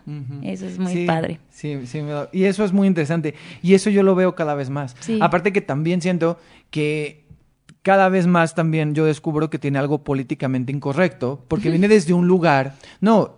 Sí, bueno, tú sí. tienes un chiste buenísimo, en el de los Porfirio. técnicos. En Porfirio, que yo te lo dije y dije, wow, qué fuerte. Pero es un chiste también que critica al teatro. Claro. Y está criticando a- al teatro muy fuerte. Espero cuando regrese Porfirio y lo vuelves a. Bueno, ese, ese chiste Ese lo ya podrías- lo podemos lo- lo- decir. ese- sí. Claro, o sea, había una parte donde donde la tía este decía como hay que hacer este píntenlo de café, ¿no? A, a- a el personaje que iba a ser Porfirio, que es Llamazares. Llamazares es ultra blanco. Y yo, no, no podemos hacer blackface porque eso está prohibido. Mejor te traigo un técnico. Entonces yo le hablaba a un técnico y la gente, ¡ah! Y había gente que se reía y había gente que, "¡Ah! no, no me puedo reír, ¿no? Y tal cosa. Y es como que, claro, ¿a dónde va nuestro también teatro actualmente? Claro. Y también ha sido de los últimos discursos que se han dicho en los ACPT y en los metro. Entonces también por eso nosotros dijimos, a ver, vamos a soltarlo. Vamos y a realmente que ha cambiado. Claro. Sí, o sea, porque ciertamente eh, de qué color o qué colores hay en nuestros escenarios actualmente. Entonces también eso soltarlo, y la gente fue así de, "Oh, ¿qué está pasando? Y fueron, fueron propuestas que también fueron surgiendo durante nuestros previos. O sea, el previo que dimos, ahí se probó ese, por primera vez ese chiste y fue así de, sí pegó, usémoslo. Entonces, y ese humor, ese humor es ácido, pero también funciona que sea políticamente incorrecto por desde donde está, donde, desde donde está enunciado. Es decir, son tres personajes que son de la nobleza. Sí. Y entonces que vienen de otra época y que por supuesto, o sea, lo ves con, con, con, con la tía Cecilia. Total. O sea, lo, lo del innombrable, o sea, todo lo que dice acerca de Benito sí, Juárez, o sea, o sea, es súper fuerte. O sea, entonces, claro, de repente salen cosas clasistas, racistas, este, ¿no? Y, y es interesante, pero también es interesante cómo está eso, pero también hay una voz, por ejemplo, en León es muy claro cómo hay una postura acerca y, y- y esta comparación de cómo se veía la mujer antes y cómo es ahora y qué tanto ha cambiado o no ha cambiado. ¿sabes? Entonces es interesante cómo, cómo por un lado son estos personajes como viejos, por así decirlo, pero hay una visión también de actualidad en el enfoque, ¿no? Sí. En Leona yo lo vi mucho, ¿no? O sea, Sí. hay una cuestión ahí de, de, de, de las mujeres y de la visión de la mujer que se me hizo muy interesante. Sí, ay, a mí León ha sido mi capítulo favorito. Bueno, y O tú sea, estás ahí, o Ah. sea, y es tu cap- yo siento que también hay unos capítulos como que están recargados, por ejemplo, este está más recargado en, en María Bárbara, ¿no? Pero el de Leona estaba más recargado en ti. Sí, y eso es lo bonito también de ahora de Meninas, que ve- vemos al elenco que tenemos y decimos, esta temporada Llamazares puede hacer Porfirio. Y cuando Llamazares hizo Porfirio, Bueno. fue brutal. Fue brutal, O sea, sí, su se la- Porfirio era así de... Daba miedo, Sí, o sea, era sí. cañón, ¿no? O en Cortés también cuando Bárbara hacía Cortés, o la tía eh, echándose su rompope en Sor Juana y era el show de la tía, ¿no? Entonces, todos tenemos nuestro momento como en escena donde brillamos y que nuestro y que son muy generosos nuestros escritores en darnos esos espacios y decir como esta temporada va a estar un poquito más el peso en ti y en los textos que te vamos a dar pero queremos que sea de tal manera ta ta ta ta ta, ta, entonces eso es maravilloso. Y claro que a mí le, hacer Leona Vicario fue uno de los mayores regalos que tuve este año porque sí fue así de ¡Ah! cómo voy a ser Leona y cómo quiero que se vea esta diferencia justo de hacía la voz de Alma toda aguda y la voz de Leona más grave y luego era como también Leona decía cosas chistosas pero llega el momento donde tienes que hacer medio llorar al público o hacer consciente Sí. entonces como que todos esos matices fue así de ¡Ah! fue un regalo fue una joya y yo Leona lo tendré en mi corazón por siempre o sea de verdad Y esa fue temporada nueva, entonces Fue temporada nueva. vuelve. Igual y vuelve Igual y vuelve. Muy sí bien. fue Bu- estreno mundial Sí, sí, sí. Me encanta cómo llevamos la vida aquí, pero yo siento que nos falta un montón. Ay, ya Oye, sé. dos preguntas para terminar las meninas. Eh, yo tengo una pregunta que eso es una curiosidad que me preguntó mi hermana como espectadora cuando fue a verla una vez conmigo, la obra, y decía, y yo también lo tengo, mm, supongo que sé la respuesta, pero no sé. ¿Por qué son temporadas de como de seis o siete funciones y luego cambian el tema? ¿Por qué no son más largas de cada tema? ¿O por qué encontraron esa, esa manera de que funcionara así? Eh, lo que encontramos fue que si teníamos, eh, lo que queremos hacer es que sea la primer serie teatral que existe en México, ¿no? Entonces que ellos sepan que cada dos meses pueden volver y ver un capítulo nuevo, como tu Netflix, ¿no? Así de, es que Luis Miguel salió una, un capítulo de la semana, así nosotros cada dos meses cambiamos, pero ciertamente queremos ahora ir alargando un poquito más nuestras temporadas. Esta es, un esta es una semana este es más de larga. siete semanas. Este es de- las otras eran de seis, ¿no? Sí, y van a haber nuevas que sean justo de siete semanas, porque había gente que, hay gente que luego ves las seis funciones, es muy loco. O sea, que dicen como, ya me vi las seis funciones y ya compré cinco boletos para el siguiente, y así. Y tenemos Wow. many fans muy cañones Ah, y los queremos muchísimo. Y hay gente que dice como, oye, es que yo quería ver este... Eh, Leona, pero ya este ya no llegué a su este su función final y la siguiente semana es su prueba, y entonces ya no alcancé a verla, cual veo. Entonces estamos viendo como alargarlo más, pero esta cosa de seis semanas, siete nos ha funcionado mucho para también renovar incluso nuestro propio público. Porque el Milán tiene un público muy establecido, pero Meninas también ya tenía su público de ciertos lados, porque a ver, Meninas se presentó en el Bataclan, en el NH, en el México, entonces en, en mucho, en el Lenin, en el foro Lenin. Sí. Aquí llegó a apreciar. Aquí llegó a apreciar llegó un a y trajo a otro público. A otro público. Pero también trae al que ya estaba. Entonces es una Claro. combinación de públicos Sí, también. sí, sí. Entonces, y ahora tenemos como funciones especiales para escuelas y cosas. Mm. Entonces también eso nos ha ido ayudando a decir como que, claro, nuestras temporadas ahora van a ser más longevas, pero lo que siempre tra- tratamos que por un año sean este siete temporadas mínimo. Ok. Entonces el año lo dividimos en siete, entonces siete, siete, siete, siete, y de hecho ya tenemos de que pensadas nuestras temporadas para el año que viene. Entonces vamos así como agendando las cosas y diciendo como, ah, ¿qué está pasando este año ahorita? ¿Qué va a pasar el siguiente? Ok, entonces vamos a meter este tema. Por ejemplo, en exclusiva, obviamente Cortés tiene que estar el siguiente año porque este sexenio se termina. Entonces. ¿qué personaje teníamos un poquito en Cortés? Pues el eh, las mañaneras. ¿no? Entonces ya no vamos a poder tener mañaneras y jugar Claro, con eso. Entonces jugar. tendremos que tener cortes el año que Antes de viene. que termine, Claro, claro. entonces este visualizamos todo eso y decimos, claro. Y también hay funciones como de gira que luego nos hablan para Morelos o ciertas cositas a otros estados que estamos viendo y decimos, ¿qué temporada podemos llevar a esos lugares? Claro. Entonces es eso. Sí, sí, sí. Está padre. ¿Y qué, ¿Y qué temporada, qué, qué, qué tema sigue? En exclusiva. En exclusiva para los Ed reseñas. Muy bien, muy bien, muy bien. Me encanta, para los islitas. Me- Ay, no, me, me encanta, me encanta. islitas. Los islitas, muy sí, bien. Sí, muy bien. sí, Eh, va a ser Revolución, es tema 100% nuevo y estamos muy emocionados porque es una cosa también revolucionaria para meninas. Cosas que no han visto que hacemos, ahora les vamos a hacer. Siento que va a ser un tema que va a cambiar mucho. Mucho todo. Todo, todo, todo. Vestuario, todo, todo. Y sí, va a haber mucho juego de personajes, muchísimos, porque la revolución es gigantesca, entonces Claro, y es un tema amplio. o sea, amplio. O sea, de hecho tuvimos nuestra clase de revolución el ayer, ayer el sábado. o sea, les dan clases Nos- antes de... Tenemos clase antes de cada temporada Ah. y siempre son como de dos horas más o menos. A- nuestra clase de, a- ayer de que empezó a las 12 del día y salimos a las 6 de la tarde y todos comimos felices y cheleamos y todo padrísimo, pero de verdad estamos así con la clase y todos anotando cosas y es un tema tan extenso que estamos así de, wow, cuánta responsabilidad. Siempre terminamos con las clases con muchas ideas y anotaciones y todo esto porque queremos que la historia se cuente al 100%, pero genuinamente Revolución va a ser una cosa brutal que no saben. No saben. Estoy emocionada. Sí, sí, sí, yo también. Muy bien, muy bien, me encanta. Para alguien que nunca ha visto las meninas, eh, ¿qué le dirías para invitar a esa persona? Yo le diría que no imaginen nada, que incluso lo que aquí escuchaste, vete sin ideas. O sea, tú nada más piensa que, incluso si quieres pensar que, que te vas a aburrir, piensa que te vas a aburrir y déjanos cambiarte el chip y vete así de que, ay, no, no quiero ni ver el póster, yo nada más me compré el boleto en el Ticketmaster o en la taquilla. Vete sin nada y sorpréndete. Muy bien. Y ya. Y si no te gusta, yo te regreso el dinero. ¡Ay! Ah. Muy bien, ahí está entonces Las Meninas, jueves 8.45, Teatro Milán. Actualmente está la, está la temporada Maximiliano Carlota, Mártires del Imperio, hasta el 3 de agosto. 3 de agosto. Y después seguirá Revolución. El qué emoción. 17. 17 de agosto, Revolución también para que lo chequen ahí. Los que ya vieron Mártires la pueden volver a ver. O si se quieren esperar, pues ya viene Revolución, que es nueva. Nueva. Entonces está súper bien porque sí. venimos también de una nueva que fue Leona Vicario. Leona Vicario. Andamos ya- muy atrevidos, Sí, ¿no? muy bien. Me encanta, me encanta.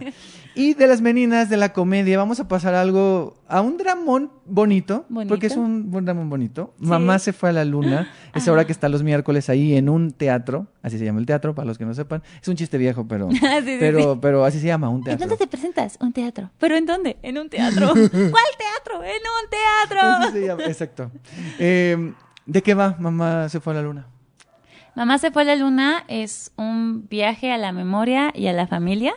Nos cuenta la historia de Dalena, una mujer que decide dejar su casa, a su familia y a sus hijos. Y la hermana mayor, Catalina, tiene que tomar las riendas de esta familia. Su papá se desentiende y, se deprime y la abuela también no sabe muy bien qué hacer. Y ella tiene a su cargo a sus dos hermanos. Entonces ella decide criarlos genuinamente y también como convencerlos de una historia de que su mamá no los dejó, su mamá se fue de viaje. ¿A dónde? A la luna. Y de ahí todo comienza a suceder porque en algún momento esta mentira empieza a caer poco a poco y se empieza a vislumbrar la verdad y a veces la verdad sí que es dolorosa pero es necesaria. Y yo, es fuerte porque, eh, no creo que sea spoiler porque no voy a spoiler tanto, pero lo que voy a decir es que eh, justo eso también yo lo sé un poco por la sinopsis, pero te das cuenta que es mucho más que eso, porque yo siento que es, siento que están contando una historia que, digo, ya cada quien lo, lo decidirá, pero que tiene un toque épico porque cuentan la vida, o sea, cuentan el pasar de todo de una familia y de la protagonista. La protagonista, o sea, yo llegué a un punto donde dije, claro, ya pasó esto, pero dije, no, pero esto están contando la historia de la vida de, de Catalina, ¿no? De Sí. Kat. Entonces, está muy cañón eso, porque es la historia de, de cómo evoluciona una familia, pero marcada por ese suceso. Sí. Y como ese suceso, esa herida, sigue ahí. A, Sigue a pesar marcando. de que pase el tiempo y a pesar de que ya es grande y pasan otras cosas en la historia, sigue marcando. y cómo hasta el final hay ahí como una especie como de cierre, pero, pero esas cosas duelen. Bueno, yo lo, yo lo interpreté así. Ahora, a mí lo que me pasa con Mamá se fue a la luna es que yo siento que es una, y lo he visto en, en varios, en, en en trabajos hechos por gente joven y, y que son primeras direcciones. Es la primera dirección de, de, él, ¿no? Como tal. Sí, de, Clemente. de, Clemente. O sea, Clemente ha escrito varias cosas y esta obra, él, él es el director del teatro del TEC de Monterrey. Uh -huh. Entonces, él ahí la tallereó. De, él la escribió en 2018 y cinco años, este la presentó varias veces y la estuvo tallereando y justo él dijo como esa va a ser la primera obra que yo voy a sacar profesionalmente bajo mi mi escritura y mi mando. Claro. Porque él, él es el director residente de Mentiras, por ejemplo. Sí, justo. Yo lo conocía por uh -huh. ser asistente de dirección y por ser director residente de Mentiras, por ser asistente también de López Velarde en, uh -huh. en otras obras. Este, como actor también como actor. lo había visto ya. O sea, sí, lo había sí, visto sí. en The Prom, lo había visto en Bodas de Sangre. Pero no, no lo vi. Yo estaba emocionado también. Claro. Pero sí, justo se nota que es una historia personal, se, nota que es una historia que quiere hacer, pero también tiene estos riesgos y atrevimientos que dices, a ver, una, una obra de dos horas y cacho, con intermedio, con como 20 personas en escena, no sé Uf. cuántos personajes, un ensamble, o sea, es una cosa atrevida y arriesgada. A mi parecer, creo que sale adelante. Yo si me pongo crítico, creo que más bien los baches los veo como director, me parece que es muy bueno y que, sí. y que como primer trabajo tiene una... Y se nota... Yo siento también que se nota un poco la escuela de donde viene. Se irá despegando, pero yo sí siento que se nota un poco la escuela de Diego del Río y de, y de, y de López Velarde. Pero creo que son cosas de encontrar su voz. Yo, yo un poco a lo mejor, si me pongo quisquilloso, es una, una cuestión ahí como de más del texto. Mm. Pero me parece que es una propuesta arriesgada y que funciona y que es muy... que es muy linda y también la visión que tiene por, no solo es que se ve, que se escucha. ¿Qué se escucha? O sea, ¿qué se está escuchando? La música, sí. el diseño sonoro, los detalles, porque son muchas personas, pero si tú volteas a ver a cada miembro, cada uno de ustedes, y eso te quiero preguntar, tú eres ensamble aquí. Sí. ¿Cómo ha sido para ti ser ensamble y cómo fue el trabajo para ustedes, porque ustedes no tienen, tienen unos personajillos ahí de repente, pero ¿cómo ha sido para ti en una obra de, porque es una obra de texto, no es un musical, sí. aunque tiene canciones y coreografías y todo, uh -huh. pero ¿cómo ha sido para ti formar parte de este ensamble y cómo fue la dirección de él hacia ustedes, el ensamble? Sí, eh, yo siempre, eh, desde que estudias teatro, se te ha dicho, cada persona que forma parte de las obras, tanto el que te recibe en taquilla como el que apaga la luz, son esenciales y son parte de este reloj que hace que todo funcione. Y yo siempre he sido muy consciente que sin el ensamble también las obras no funcionan porque son parte esencial. Entonces, ciertamente nunca me había tocado hacer ensamble, eh, más que alguna vez que hice un taller de Into the Woods, uh -huh. que me tocó cuando no hacía un personaje, hacía ensamble y era como padre. Pero aquí fue una cosa muy distinta. Es muy distinta. Es muy distinta. Este, justo lo que dices, Clemente tiene un, una visión muy clara de lo que quiere contar y entonces en este mood que nos mete desde la entrada que, que ingresas a un teatro, este, el esquema visual es, es, preciso, ¿no? Entonces esta órbita que está, estas constelaciones que estamos girando todo el tiempo alrededor de los sucesos que están pasando, son muy claros. Entonces el ensamble son personajes que también surgen un poquito de esta necesidad de Catalina de, de contarles a sus hermanos que su mamá se fue a la luna.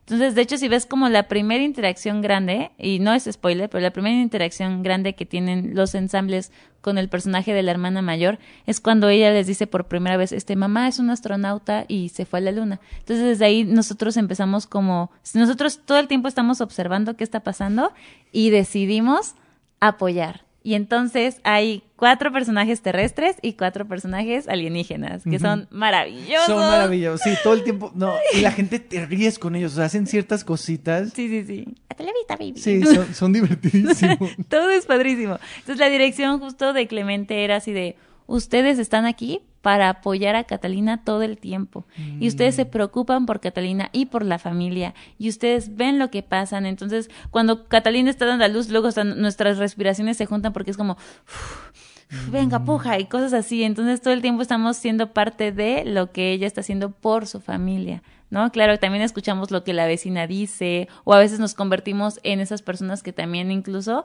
como parte de los recuerdos, porque es una obra de memoria, uh -huh. entonces es parte de los recuerdos de los eh, compañeros de clase de Catalina o las personas que incluso opinaban sobre las cosas que estaban pasando en la familia, nos mimetizamos en esos personajes, pero todo el tiempo nosotros estamos ahí para ellos, para la familia. Sí. Entonces tienes toda la razón, o sea, es una obra en 360 Ujú. que desde cualquier punto que te toque del teatro verlo, si tú dejas de ver a los personajes y volteas a ver algún ensamble, algo está pasando. Los alienígenas están haciendo algo, eh, los terrestres están haciendo algo, la vecina está haciendo algo, la amiga de Catalina está haciendo algo, el novio de Catalina está haciendo algo, incluso aunque no están en escena, ellos están están haciendo algo, entonces todo el tiempo están ocurriendo cosas. Entonces eso es maravilloso. Y tampoco, sí, y también lo, lo, porque lo riesgoso de eso también es que pueda robar foco. Claro. Tampoco siento que sucede. O sea, siento que han logrado como ese, como ese, Balance. como ese balance, como ese equilibrio. Pero justo yo cuando lo veía, yo decía, claro, pero es que ellos son.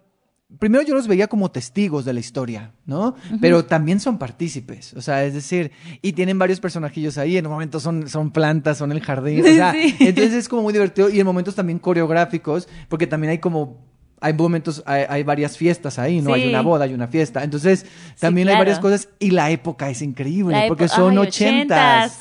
Entonces, eh, los colores, ah, o sea, las canciones, las referencias también Sí, visuales, sí. porque es una obra donde la música también es muy importante y, y conoces las canciones. Sí, Entonces, yo ya es- quiero que armemos el playlist y lo dejemos así para que la gente salga y la escuche. Deberían de hacerlo, ¿eh? Porque hay gente que lo, que lo quiere hacer. Sí, sí, sí. Gente que nos ha escrito de por favor hagan el playlist nosotros sí, ya hay sí, que armarlo. de compartirlo. Creo que será una experiencia muy, muy redonda. Sí, y es padrísimo porque justo dices, no es un musical, pero por ejemplo tiene dos canciones originales, que es una canción donde eh, la primer fiesta donde Catalina conoce al hombre del que se va a enamorar y también cuando Catalina se convierte en mamá hay una canción de Cuna Hermosa que todos cantamos como ensamble y es una cosa que, que nos encantó y que justamente yo también creo que viene mucho de esta necesidad de Clemente de contar la historia que le pasó a su mamá.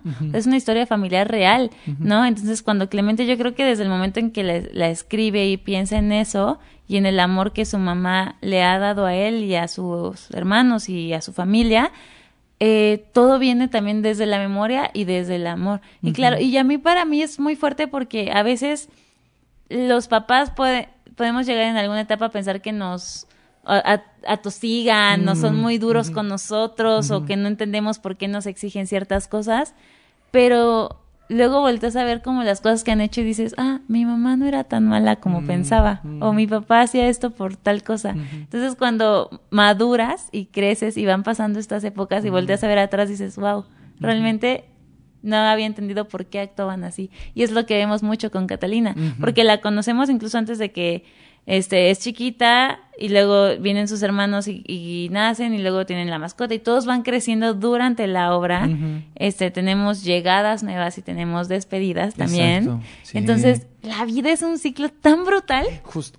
Uy, es que es brutal, sí, sí, porque incluso se ve en la escenografía y todo. Sí, y, y, o sea, el momento también en el que ella se vuelve madre, para mí fue muy fuerte también, porque es como de, no sé si hay un chiste de eso, yo me lo inventé, de que como que ella pues ya ha entrenado toda su vida, ¿no? Sí, sí, sí, O sí sea, está. entonces es, es muy interesante eso, porque al final de cuentas ella también termina siendo como mamá, de sus hermanos, y es muy fuerte porque yo conozco a personas así, Sí. ¿no? Y muy cercanas, y es, es, es fuerte, o sea, Sí. es, a pesar de que está tratado con una estética como mucho más juguetona, mucho más lúdica, y es una obra que sales contento, o sea, que te deja como ese sentido bonito, ¿no? Sí. O sea, te da un sentido bonito, pero porque sí tiene una cosa muy pop, pero si te pones a escarbar, tiene una cosa densa. Sí. Du- o sea, Sí, sí, sí, porque incluso yo lo noto mucho. El primer acto es muy divertido y ríes y tal, y el segundo ya empieza como a ver una cosa de Es denso, tun, tun, ¿eh? tun. Entonces, sí, o sea, incluso se ve mucho en... También lo vuelvo a mencionar eh, Antonio Saucedo, que hizo la escenografía, es brillante. O sea, yo le digo Tony Awards a este hombre porque es brutal. O sea, él ha hecho la escenografía de Jamie, de Mentiras, está maravilloso. Y entonces cada que está la, la madre, todo está en control y, y seguro y cerrado. Ah, sí, y sí. cada que se va hay una dispersión Sí. y un desacomodo, pero a veces incluso ese desacomodo no está mal. Puede ser el desacomodo que para tu vida tenga orden y para otros sea desordenados. Entonces es bello, es bello porque incluso yo veo a Catalina ya cuando ella ya está en calma y el orden que tienen las cosas es el orden que ella necesita, no el orden que la gente le decía que tenía que tener Claro, tal vez. claro. Entonces es precioso. ¿Qué te ha dejado a ti eh, ser parte de Mamá se fue a la luna? Mm, a mí me ha dejado, yo siempre había querido trabajar con Ana Guzmán y Samantha Salgado, uf, que yo las es que amo. un elenco increíble. Es un gran Es un gran- elenco. no solo en cantidad, sino en talento. Y, lo- y los nombres que, ¿sabes? Sí, que sí, están sí, ahí. sí, sí. O sea, yo me acuerdo que cuando yo este, le decía a la gente quién estaba, era así de todos estos y yo, todos estos, todos estos formamos. Creo que Clemente Pilar fue- también está increíble. Pilar, Eh, bueno. Pilar es... No, No. Carmen, no, No, no, no, no, no, no, no, no, todos, sí, todos, todos, todos, todos. O sea, para mí fue trabajar con gente que siempre había querido y con gente que no sabía que quería trabajar también. O sea, fue, fue un regalo. Y yo, yo entré tarde al proyecto. O sea, yo entré tres meses después de que ellos ya habían empezado ensayos. Y fue de manera inesperada porque eh, Clemente y yo tuvimos una lectura de una obra eh, donde yo le invité y salimos divertidísimos, salimos de leer y él me dijo, ¿qué tienes que hacer ahorita? Y yo, nada, o sea, ya, hoy no tengo escuela y tengo libre. ¿Tienes tiempo de ir a ensayo? Y yo, sí, o sea, yo dije como, bueno, sí, sí, como en Meninas, le voy a ayudar en algo, ¿no? Le voy a asistir en algo, qué padre, ¿quieres formar parte de Mamá se fue a la luna? Y yo, ¡ah! y aparte de Mamá se fue a la luna ya se había anunciado, yo ya había visto el elenco, yo ya sabía quiénes estaban, Ah. entonces yo estaba así de, claro que quiero. Mm. Entonces cuando yo llegué, él no me dijo nada, no me dijo de qué iba, no me dio el libreto, yo llegué y fue como, bueno, ponte a ensayar y yo. Entonces yo llegué a aprenderme las coreografías así de que, bueno, y todos yo estaban haciendo las coreos y yo siguiéndolos con la vista y anotando todo y fue así de tonto. Y, y, eh, como hasta mi tercer ensayo ya tuve como el libreto físico en mis manos y lo pude leer y yo dije, wow, no sé qué me estoy metiendo, pero sí, sí, sí, ¿no? Entonces todo el proceso fue súper rico porque eh, Clemente es muy generoso como director y también la gente que él escogió creo que fue muy sabio. Todos los elementos están ahí por una razón. Este, y todos son como un planetita precioso que forman parte de este círculo que tenemos. Entonces, incluso me ayudó a reencontrarme con uno de mis primeros maestros de jazz, que es Juan Antonio, el que hace el papá, Juan Antonio Saldaña. Teníamos como cinco años sin vernos y también fue como, entonces yo pienso en Mamá se fue a la luna y pienso justo en memoria, en reencuentro, en, en nuevos conocimientos y hasta en despedidas. Y entonces Mamá se fue a la luna me ha dejado una conciencia más de qué es la familia. ¿No? Entonces, mis papás aún no la han visto porque ya sé, es muy fuerte. Porque, ay, bendito Dios, tenemos muchos agotados. Oigan, desde que estrenamos, de que estábamos a tres semanas de estrenar y el, el estreno ya estaba agotado y la segunda función también. Y todo esto nos ha ido ayudando a que también tengamos una extensión de temporada próximamente. Entonces estamos como muy expectantes de a dónde va esto. Entonces yo estoy muy ansiosa de que mis papás lo- los vean porque también pienso mucho en ellos de que, claro, o sea, cuando yo me fui de casa, porque fue muy fuerte, o sea, mi hermana se casa y a los dos meses yo me mudo, entonces mis papás se quedan sin sus dos niñas. Oh. Somos solamente dos hijas y luego mis papás también un- tuvieron otra despedida porque también dejaron la casa donde estuvimos muchos años y se mudaron a un hogar más pequeño. Entonces yo les dije como, yo pienso justo en eso, en, en la escenografía como de Mos de Fue la Luna", y digo, guau, qué fuerte. Entonces me agarra mucha nostalgia y pienso en mi familia y pienso en las cosas que hemos hecho y digo, es que esto es para verse, llorar y reír totalmente. Sí. Entonces creo que es eso, o sea, Mamá se fue a la Luna me deja familia, memoria y, y amor, amor, amor, amor. ¿Qué puede encontrar el público que a- al ver Mamá se fue a la luna?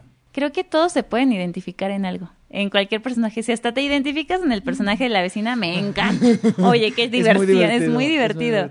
Sí, Mamá se fue a la luna es para todos. Eh, yo sé que igual y la estética daba mucho para que fuera una obra infantil. Se puede leer En mucho momentos así. sí, en momentos leer. así. Sí. Pero eh, les recomiendo que vengan a partir de, no sé, 15 años. Yo esperaría 13 años para arriba. Este, y vengan con gente que aman. Yo creo que podría recomendar eso porque pueden encontrar mucho amor y mucho... Es que yo no sé, es- esa cosa del el teatro te enseña, sí es real, pero no me gusta mucho la palabra aprendizaje, entonces yo creo que sería más como te deja pensando solamente. Entonces Mamá se fue a la luna te va a dejar pensando y siendo un observador más consciente de lo que te rodea y de la gente que te rodea. Sí. Entonces ahí está Mamá se fue a la luna en un teatro. Un teatro. Los miércoles. A las ya cambi- a las ocho. 8. Porque, sí, porque, oye, esa obra dura. Yo, estaban a las 9, yo la vi a las 9, sales de ahí a medianoche Sí, también. no, no, no. También O sea, sa- salimos todos mimidos y queremos ir a tacos y ya no hay tacos abiertos. Entonces, para que usted encuentre su taquería abierta a las 8 pm. Sí, porque taquitos después del teatro es de ley. Mejor opción. Sí, claro, Sí, sí, claro. sí. Bueno, entonces ahí están a las 8 los miércoles en un teatro. Eh, si entran a la página de un teatro ahí pueden comprar los boletos también, ¿verdad? Sí, sí, sí. En, en línea o en taquilla. Perfecto. Y ahora vamos a pasar por algo que mucha gente también te ubica, que es. Broadway en casa. Y que yo te conocí por Broadway en casa como, por Broadway en casa, como lo dije. Y que fue un proyecto que nació en la pandemia. ¿Cómo nace? ¿Por qué hacerlo? Cuéntanos. Pues, este... Bueno, ¿y qué es Broadway en casa? Broadway en casa es una página que comenzó porque cuando yo veo que en la pandemia cierran los teatros y que esto ya iba más en serio, dije, "Mm, los actores no pueden estar sin hacer nada en sus casas. Yo también me desesperaba, claro, porque de caminar por el espacio en el salón de clases a estar caminando y chocando con mi burro, yo dije, me voy a volver loca. Entonces yo dije, voy a hacer una página. O sea, yo subí una historia a mi Instagram y dije, amigos, ¿no les gustaría una página donde tus actores y actrices favoritas te contaran cómo se quedaron en Los Miserables y en Chicago y tal cosa? Y yo, o sea, como que pensé en eso, ¿no? Y mis cuatro o cinco amigos, sí, padrísimo, hazlo. Y yo así de, ok, lo voy a hacer. Y me acuerdo que una noche dije, bueno, ya, o sea, hice un logo todo pedorro, verde color así caca, todo feo, o sea, de verdad. Y usando palabras fuertes en el podcast, oigan, perdón. Ay, ay, bueno, tú, da- todo el mundo aquí dice, hay cosas peores, ¿eh? O sea, Oigan, bueno, una disculpita. Hice un logo todo feo, ¿no? Todo chundo. Y entonces este, saqué una fotito y puse como, oigan, esto Broadway en casa va de una página donde pienso que se van a hacer en vivos de media hora, donde ustedes van a cantar y contestar preguntas. Esa fue la única que yo mandé. Mandé como 20 mensajes a actores que también yo ya conocía, que yo ya había tomado clases con algunos de ellos. Este, porque antes yo era youtubera, o sea, sacaba videos de libros, porque lectora. Entonces yo era Ok. booktuber este espacio de que hasta incluso las editoriales me mandaban cada mes libros porque para que yo los leyera y hiciera reseñas y les recomendaba y me llevaron a Phil Guadalajara este Eso yo lo sabía. sí me gané como el booktuber del año Oh, revelación qué chido. sí sí sí y hasta el año pasado me seguían llegando libros todavía Ok. Sí, sí, y después fue como que yo creo que ellos dijeron, creo que ya no va a volver a subir videos y ya pararon, ¿no? Pero sí, lindo, lindo. Entonces, después de subir videos de libros, empecé a subir videos de teatro. Ujú. Y entonces ahí de que entrevistan a Cecilia Saldúa y algunos de los miserables y bueno, como que ahí tenía como contactillos. Entonces mandé mensajes a las 12, me fui a dormir, al día siguiente que despierto, Broadway en casa tenía 200 seguidores. Y yo, y yo tenía un montón de mensajes de actores que incluso yo no había invitado y dijeron, oye, me contaron que vas a hacer esto, invítame. Ah. Y yo, "Oh, ok, y yo como la señora ñoña que soy, abrí mi compu, me hice mi Excel y yo, tan, tan, tan, entonces empecé a programar y yo tenía pensado, a ver, van a ser dos en vivos a la semana. Pues yo tenía en vivos del lunes a viernes, o hasta incluso del lunes a domingo. Entonces, y hasta a veces había tres en vivos por día y era una cosa loca, pero todo el mundo quería estar ahí. Sí. Entonces fue, una, fue un lugar donde los actores encontraron un espacio para seguir haciendo arte y donde la gente espectadora y fan del teatro encontró diversión también. Entonces, y como se quedaban guardados y grabados y así, podían verlos de nuevo, era como un espacio, como un mini teatro, yo lo pensaba así, por eso pone, por eso le puse Broadway en casa. O sea, yo sé que igual no todos eran de musicales, pero yo dije, bueno, Broadway en casa. Que era un nombre provisional, pero al final se quedó. Y luego después de jalar como tantos actores y actrices, dije, bueno, el teatro son más personas, entonces empecé a invitar a directores, a dramaturgos, vestuaristas, staff. Me acuerdo que el en vivo más exitoso que tuvimos fue con Claudia Romero, Mm. de que tenía que durar una hora. Hicimos tres videos así de tres horas porque la gente seguía pidiendo preguntas. Sí, y- de audiciones. Sí, claro, brutal, ¿no? Este, y tuvimos de que miles, mil vistas, o sea, mil personas conectadas y yo nunca había tenido tanta gente y fue así de, oh, esto, esto va muy en serio, ¿no? Entonces, bueno, o sea, como que todo fue jalando. Incluso luego me terminé mi lista de actores y hasta encontré actores en Guadalajara que también hacían teatro o en Monterrey o en Querétaro que me decían, no, oye, nosotros estamos presentando esto en línea porque también salió mucho el teatro en Zoom y cosas así. Y yo, este es tu espacio, Broadway en casa es tu casa, ¿qué quieres que hagamos? ¿no? Entonces, también empezar a tener actores de otros estados también sirvió mucho también porque luego hay gente que piensa que solo en Ciudad de México hay Mm, cosas y no. O sea, incluso lo vemos ahorita con Bule Bule, hubo Bule Bule Monterrey, Bule Bule Guadalajara, Guadalajara, o sea, muchas cosas. Y así, este, o incluso mexicanos en otros lados, como Bali, que estaba en España, o Mario, que también estaba en Rey León y ciertas cosas, o José Monje, que estaba en Waitress el Tour y X, ¿no? Entonces yo me fui como contactando con diferentes personas y esto iba creciendo cada vez más hasta que se empiezan a retomar otra vez las actividades. Entonces también los actores pues ya empezaron a trabajar y ya no podían hacer tantos en vivos. Entonces como que de la nada a mí me empiezan a escribir de prensa de, oye, vamos a estrenar esta obra, puedes venir a verla, oye, no sé qué, y yo, ¿qué está pasando? Claro, y eso es lo que te iba a preguntar. ¿Cuándo evoluciona a convertirse en un medio de difusión y en un medio de difusión que ya te, te llaman, ¿no? Ya. Y que la gente te ubica y que la gente ubica a Broadway. O sea, sí. en ese momento que te empezaron a hablar, ¿tú dijiste va o la pensaste o dijiste qué está pasando o cómo fue tu decisión de hacer esa transformación? Lo que pasa es que cuando se retoma el teatro en persona, pues claro que yo ya que ya vivía acá, que me acaba de mudar a Ciudad de México, yo dije, ay, yo voy a ir a ver tal obra y yo por mi propia iniciativa le tomé fotos y subí. Entonces yo pagaba mi boleto, iba a ciertos lugares, entonces yo siento que de ahí como que los PRs vieron eso y cuando me invitaron yo dije como, ah, pues esto está interesante y yo, bueno, pues lo que les ofrezco es que puedo subir una publicación este, y decir que están así y podemos hacer un takeover. O sea, no podemos ser en vivos ya porque están trabajando, pero uno de sus actores de su producción puede hacer un takeover y mostrarnos qué pasa detrás de la función. Perfecto, hagamos este cambalache. Chido. Y de la nada más prensa, más prensa, más prensa y Broadway en casa cambia. Y entonces también yo tuve que hacerme un equipo de trabajo porque yo ya no podía con tanto por la escuela y así. Entonces tenía que tener gente que me subiera las publicaciones y todo con la misma estética. Volve- volviendo al tema de que soy muy ñoña con la estética, yo ya tenía como definido cómo quería que lo hiciera Broadway en casa y las plantillas y todo. Entonces cuando me hago mi primer equipo de trabajo, que son Hilda y Jacobo, eh, nos entendemos muy bien, me ayudan muchísimo a trabajar varios meses. Y luego Jacobo se queda en Network y esta Hilda empieza a trabajar en impro y cosas así. Entonces también fue como, y yo me quedé en meninas, entonces fue como todo un rollo y fue así de, ah, bueno, pues ya. Entonces también como que Broadway en casa fue descansando un poquito y yo a cada obra que podía ir yo iba o ellos iban por su parte y ya nos fuimos complementando. Y luego pues ya me tuve que hacer un equipo de fotógrafos, porque también luego yo ya no podía ir a todas las cosas de prensa, porque me invitaban o como prensa o como actriz también. Entonces tenía luego doble invitación y yo, ah, ¿qué hago? Bueno, entonces de la nada empecé a conseguir como... Fue muy divertido porque mi primer fotógrafa fue Chio, que tú ya la conoces, sí, sí, nuestra Rocío. Chio preciosa. Claro, claro. Saludos, Rocío. Saludos, Chio. Chio me escribe y me dice, oye, eh, yo soy fotógrafa, me encantaría que si en algún momento necesitas que alguien te cubra en algo, Mm, pienses que aquí estoy disponible. Y entonces yo me metí a su perfil, vi sus fotos y le dije, oye, hoy hay una obra que está a las 8, tengo dos boletos, ¿puedes ir? Sí. Mm. Y yo, ok, me enseñas tus fotos y vemos. Y cuando me las mandó yo dije, esta chica es maravillosa, claro que sí. Sí, tiene y de la nada también eh, llega Alexis Torres, que es un gran fotógrafo también, o este Luis Quirós, o Martín Trinidad.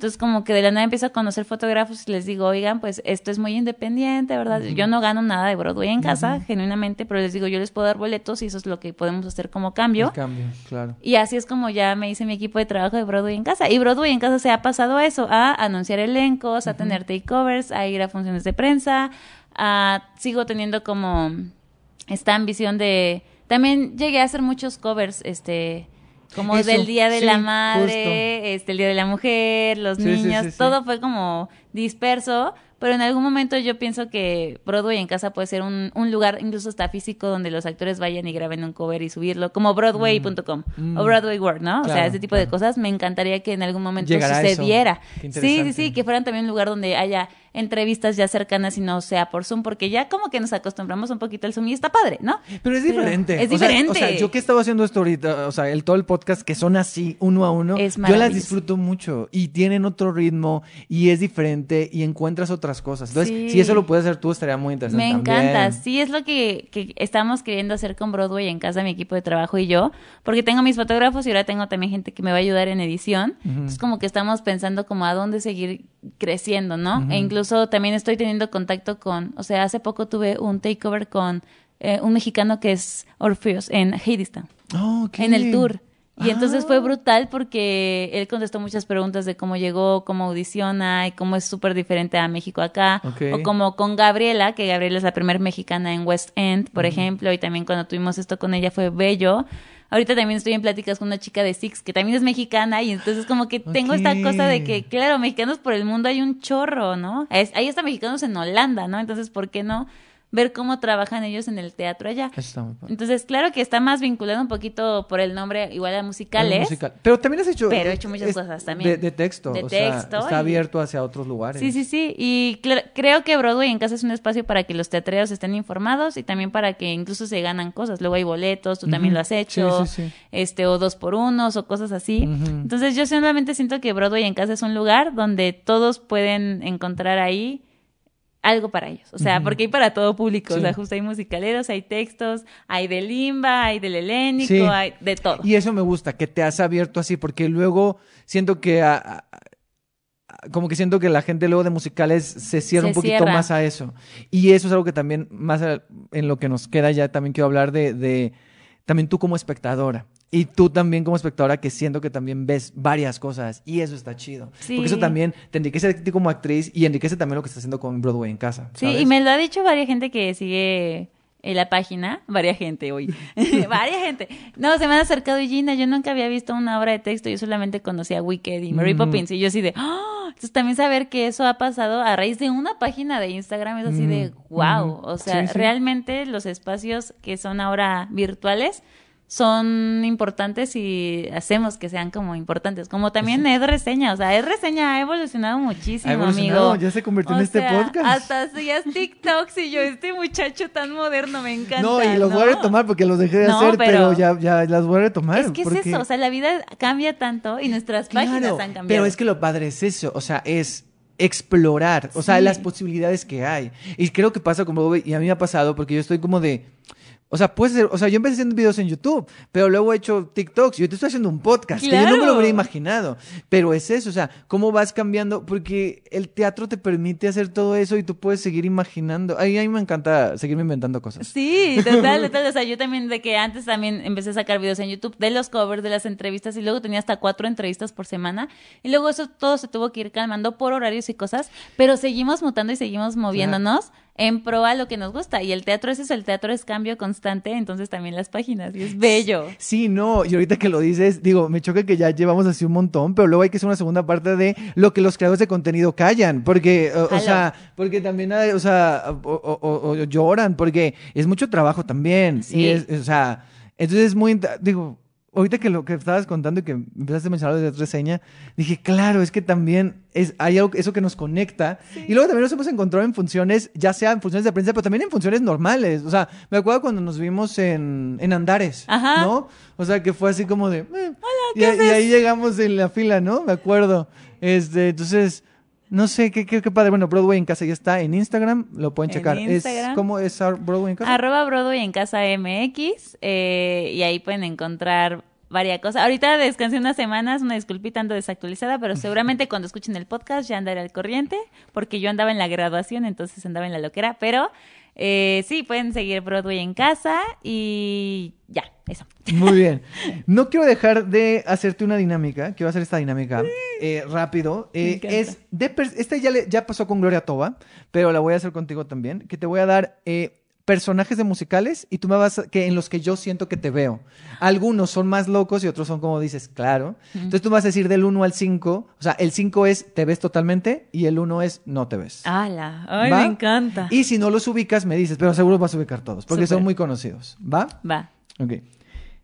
Nina en In the Heights. cinco. Ok. Este de alguna forma ya lo hiciste. Soy en Dear Evan Hansen. Ay, cinco, sí. Ojalá, señores, ah, contrátenme. También te veo en este de ahí mismo. Alana en Dear Evan Hansen. Ay, me gusta. Yo creo que es 3.5. Ok. Yes. Eh, María en West Side Story. Uf. Cuatro. No sé cuál, pero alguna de las Six. ¡Oh! Chica, yo quisiera ser Ana Bolena. Me encanta. Sí, cinco. Muy bien. Sí, y, y es, y es muy divertida su, Sí. su canción. Sí, sí, sí, sí, Sí. te veo totalmente. Eh, Lidia en Beetlejuice. Mm, fíjate que yo me veo más como la niña galletas. Ok. Pero también me han, me han dicho mucho que me han puesto a cantar Deadmond muchas veces. Mm, Ok, es buena. Cuatro. Muy bien. Bella en La Bella y la Bestia. Diez. es que es el musical de mi vida. Me encanta, sí. Te veo totalmente. Ay, ¿eh? sí, por Sí, favor. ya, ya, ah, ya. María. Ya hemos hablado de esto, pero Dulce en Mentiras. Cinco. Lupita en Mentiras. Ay, cinco cuando sea mayor, pero sí, yo tengo que ser Lupita. No, no, no. Nessa Rose en Wicked. Uh, cuatro. No lo había pensado tanto, ¿eh? Me gusta, me gusta. Alguna de las Skyler Sisters de Hamilton. Mm, es que es muy curioso porque también como en clases de teatro me han dicho como, ah, eres muy angélica, muy Eliza y tal. Pero cualquiera de las tres me haría muy feliz. Incluso Peggy cuando se vuelve María. Uh, Ah, chica, sí, es peligrosa. sí, en el segundo peligrosa. acto, Sí, sí. sí, sí, cualquiera. Sí, cinco. Ok. Eponine Los Miserables. Cinco. Hice ese taller con Alejandra Desiderio, que estuvo en la versión original mexicana y fue bellísimo. Una de mis mejores experiencias como alumna. Ana en Frozen. 3.5. Sí, me gusta. Es que sí te veo, ¿eh? sí, O sí, sea, sí, sí. Ventanas abiertas, fuerte igual. Esmeralda en el jorobado de Ah. Notre Dame. Cinco. Sí. Ay, qué bueno eres. Ay. Hay unos medio raros, ¿eh? Pero te veo, podría ser. Mimi en Rent. Yo creo que tres. Oye, qué fuerte. Venla en Spring Awakening. Cinco. Y este te veo ya más, más adelante, pero estaría interesante. Aldonza en El Hombre de la Mancha. Uf, cinco. Es de mis Dream Rolls, así que yo puse cuando tenga 30, 40. Te juro, está al lado de Lupita, te lo prometo. Tengo mis listas así de que de esta edad, de esta edad, de esta edad. Me encanta. Sí, sí, Oye, sí. tenemos que correr, tú tienes que correr, pero vamos a hacer rapidísimas estas, ¿va? Va. Va, así como te vayan saliendo. Ok. Primera obra de teatro que recuerdas haber visto. Bella y la Bestia en el 2008. Una obra de teatro que recuerdas que no te gustó, que te quedaste dormida o que no fue una experiencia agradable. Ay, creo que se llamaba Insomnio y estaba... Sí, Insomnio. La del Shola, ¿sí no? ¿Estaba en el Shola? Sí. Ah, ya sé cuál, no la Sí. vi. Mm, Una obra de teatro, la obra de teatro que más veces has visto, donde tú no estés. Creo que fue... Es que creo que ha sido mentiras, porque yo cuando era estudiante me la vi como 15 veces la versión viejita. Wow. Sí, sí, sí. Ok, ok. Última obra que viste. Es que tengo mi lista Ah, de obras del año. Yo también, yo también. Me Soy esa persona. Somos bien ñoños, somos amigos. Soy como tú. tú. Eres igual. Vi. Ah, pues Bule Bule en el Teatro Milán. ya. Muy bien. sí, sí. Ok. Tres musicales que te gustan. Em, porque se está por estrenar Anastasia. Que yo sé que mucha gente no le gusta, pero a mí me gusta Anastasia. Me gusta mucho, uff, Natasha Piran The Great Comet, que está basado en Guerra y Paz del Tolstoy. Y que aunque yo amo mucho Dear Van Hensen, ese año le robaron el Tony a Natasha Pierre. Y Hadestown. Muy bien, muy Mm. bien, muy bien. Tres musicales que no te gustan. Ay, no me gusta Rent. Es fuerte, es, fuerte, es fuerte, pero no me gusta Rent. De hecho, cada que llega junio yo sé que voy a escuchar 525 mil. Y yo digo, ya usemos otra canción para junio, por favor. O para diciembre, ¿no? Sí, Eh, para diciembre, año nuevo, ¿no? Sí, sí, sí. ¿Qué otro musical no me gusta? No soy fan de Shrek, la verdad. Mm. Como que tengo mis issues. Pero bueno, luego la he visto montada por escuelas y Sí, la- la niños chiquitos. La montan mucho. Sí, es muy camp, entonces luego está padre y digo, ay, qué cagada. Es linda, linda, es linda. sí, sí. ¿Y qué otra no me gusta? Creo que nada más diré esas dos. Sí, sí, sí. Ok. Qué fuerte. ¿A ti cuáles no? A mí no me gusta, yo no soy muy fan, ya la amo más, pero El Fantasma de la Ópera Ah, wow. no, no, lo, no lo amaba. Ya, lo, ya un poquito más. Cats, lo odio. Ah, yo también odio Cats. ¿Cierto? Muy bien. Soy como tú. Eres Igual. Ok. Eh, Cats, ¿y qué otro no me gusta? No me acuerdo, no, no sé, no, no tengo otro así como muy, muy presente que no me guste, pero sé que Cats y El Fantasma son dos que me tienen, que me tienen ahí como en, en problema, este, pero no, de ahí en fuera no ubico, no ubico otro. Este, ¿sabes cuál no me encanta? Eh, Rocky, el show de terror. Ah, de yo Rocky. tampoco soy tan fan. No soy tan fan, o sea, me gustan algunas Esta última canciones. versión dije, ah, ¿Eh? que mucho talento. Sí, sí, sí, pero. Sí, pero no, no, Ajá, no justo así digo como, ay, la Sí. puedo ver una vez y ya. No soy tan fan, sí. Un sueño cumplido. Ay, un sueño cumplido teatro. en el teatro. Eh, um, pues creo que alguna vez, o sea, no me ha pasado en escena, pero alguna vez conocí a Vicky Ereiko en persona cuando hizo Juana y Namillion. ¡Ay! Juana y yo la vi 14 veces. ¿Qué? Casi como mentiras. Yo me hice muy fan. Ya me habías dicho. Y yo sí, yo la fui persiguiendo por todos lados. Entonces yo tengo una foto con Vicky Ereiko toda morrita. Entonces ahí todavía no me animaba a mis papás a decirles que quería estudiar actuación y cosas así. Entonces yo me acerqué y le dije, yo quiero hacer teatro, pero no sé cómo decirle a mis papás. Seguramente Vicky no se acuerda. Pero Vicky me dijo, no importa que tengas que hacer y si tienes que dejar todo, déjalo, pero estudia lo que quieres porque vas a poder hacerlo. Entonces yo me acuerdo que cuando me decidí mudar a Ciudad de México, yo me acordé de las palabras de Vicky, fue como a mis papás de me tengo que mudar a Ciudad de México, mis papás así de no, no te vas a mudar todavía, espérate, danos chance, avíntate otro semestre así, y yo bueno, es que ya pagué este un lugar tres meses y si ustedes me quieren seguir apoyando pues está bien, pero yo ya este renté un lugar. Entonces fue una locura y las palabras de Vicky me vinieron muy a la cabeza. Y le digo, o sea, esto nunca se lo he dicho a Vicky en persona, pero tengo mi foto con ella y en algún momento espero trabajar con ella y decirle, eh, por ti estoy en Ciudad de México. Oh, sí, es un sueño cumplido, porque siento que justo es una actriz que yo admiro mucho y que la veo y digo, wow, está maravillosa. Entonces, que una actriz así me dijera, hazlo, lo que tú quieres hacer fue así de, "Ah, sí, entonces creo que ella me ayudó a ir cumpliendo este sueño que se llama actuación. Sí. Vicky Araiko, saludos. Ay, saludos, Vicky. Un día, Vicky, pásate por la isla, por favor. Por favor. Eh, un sueño por cumplir. Un sueño por cumplir.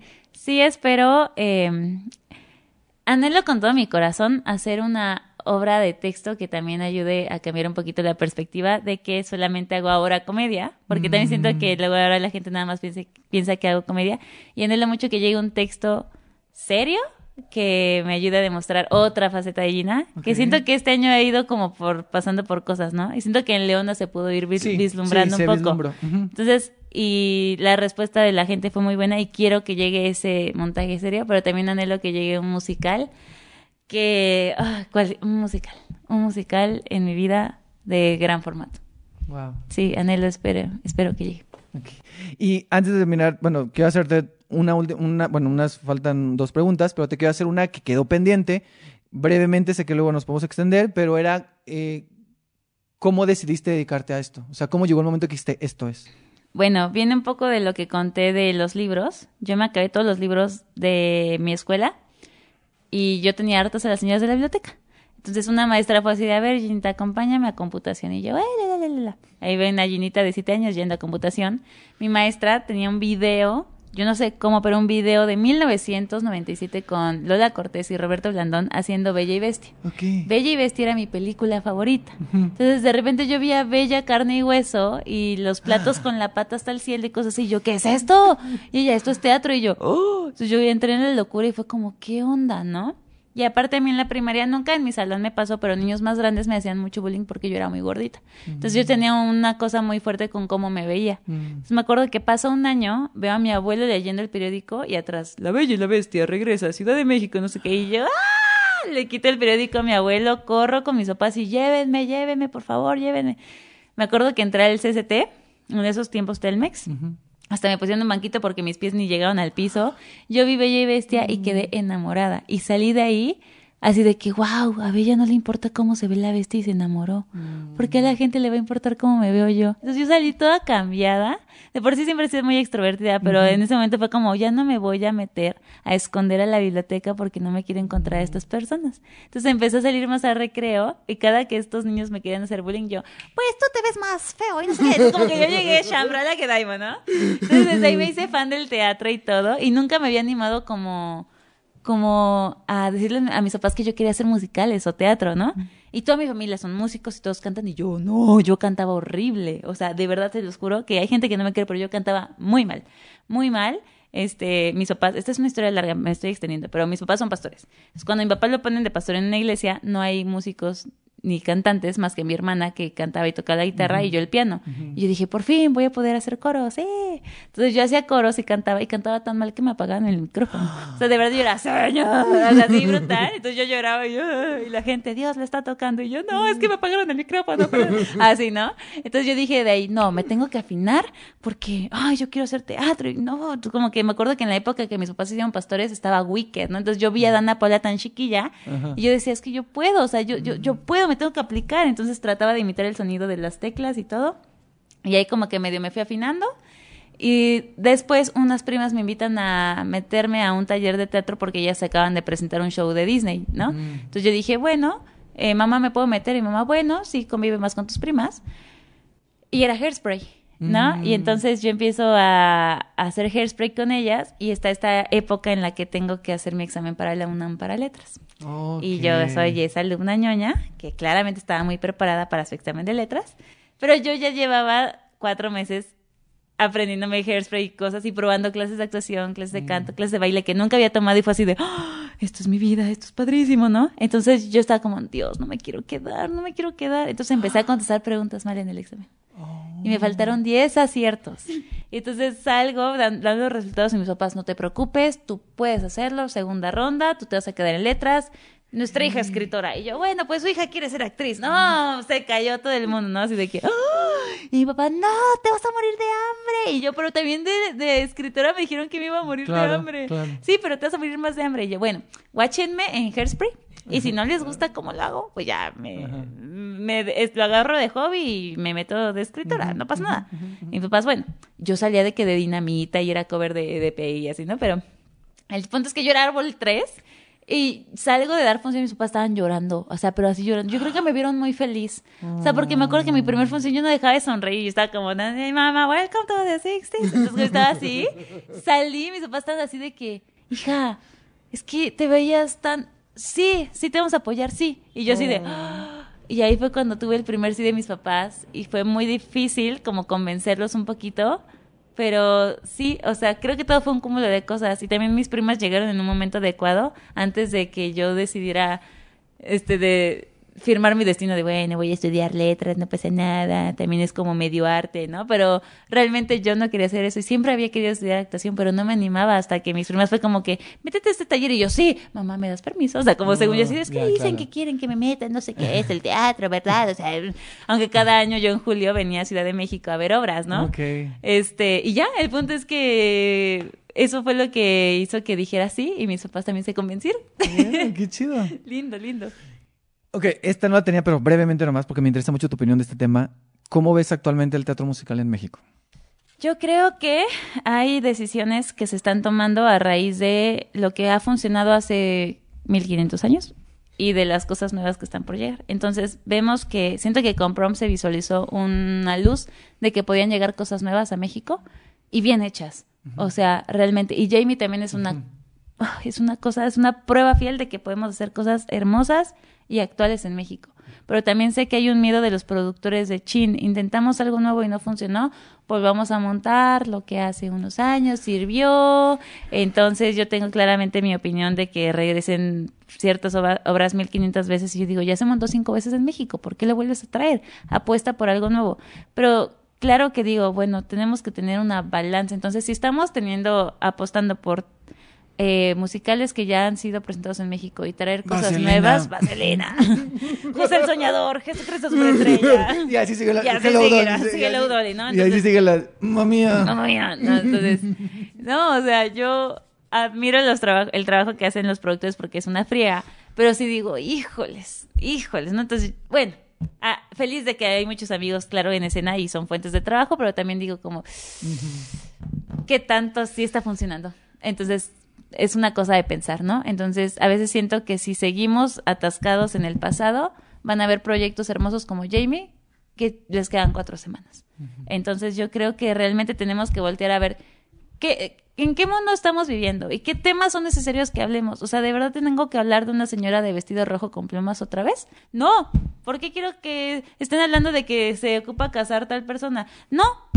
Porque hay una necesidad de volver a decir que, ay, júntate a la niña y al niño? No, no hay necesidad. O sea, lo que a nosotros nos interesa son cosas que estamos viviendo ahorita. Entonces, por eso Prom fue importante, por eso Jamie es importante. Un Evan Hansen sería maravilloso, un Waitress, claro que sí. O sea, este tipo de cosas tendrían que llegar a México. Y no están llegando porque siento que seguimos amarrados a cosas que creemos que funcionaron y van a funcionar de nuevo.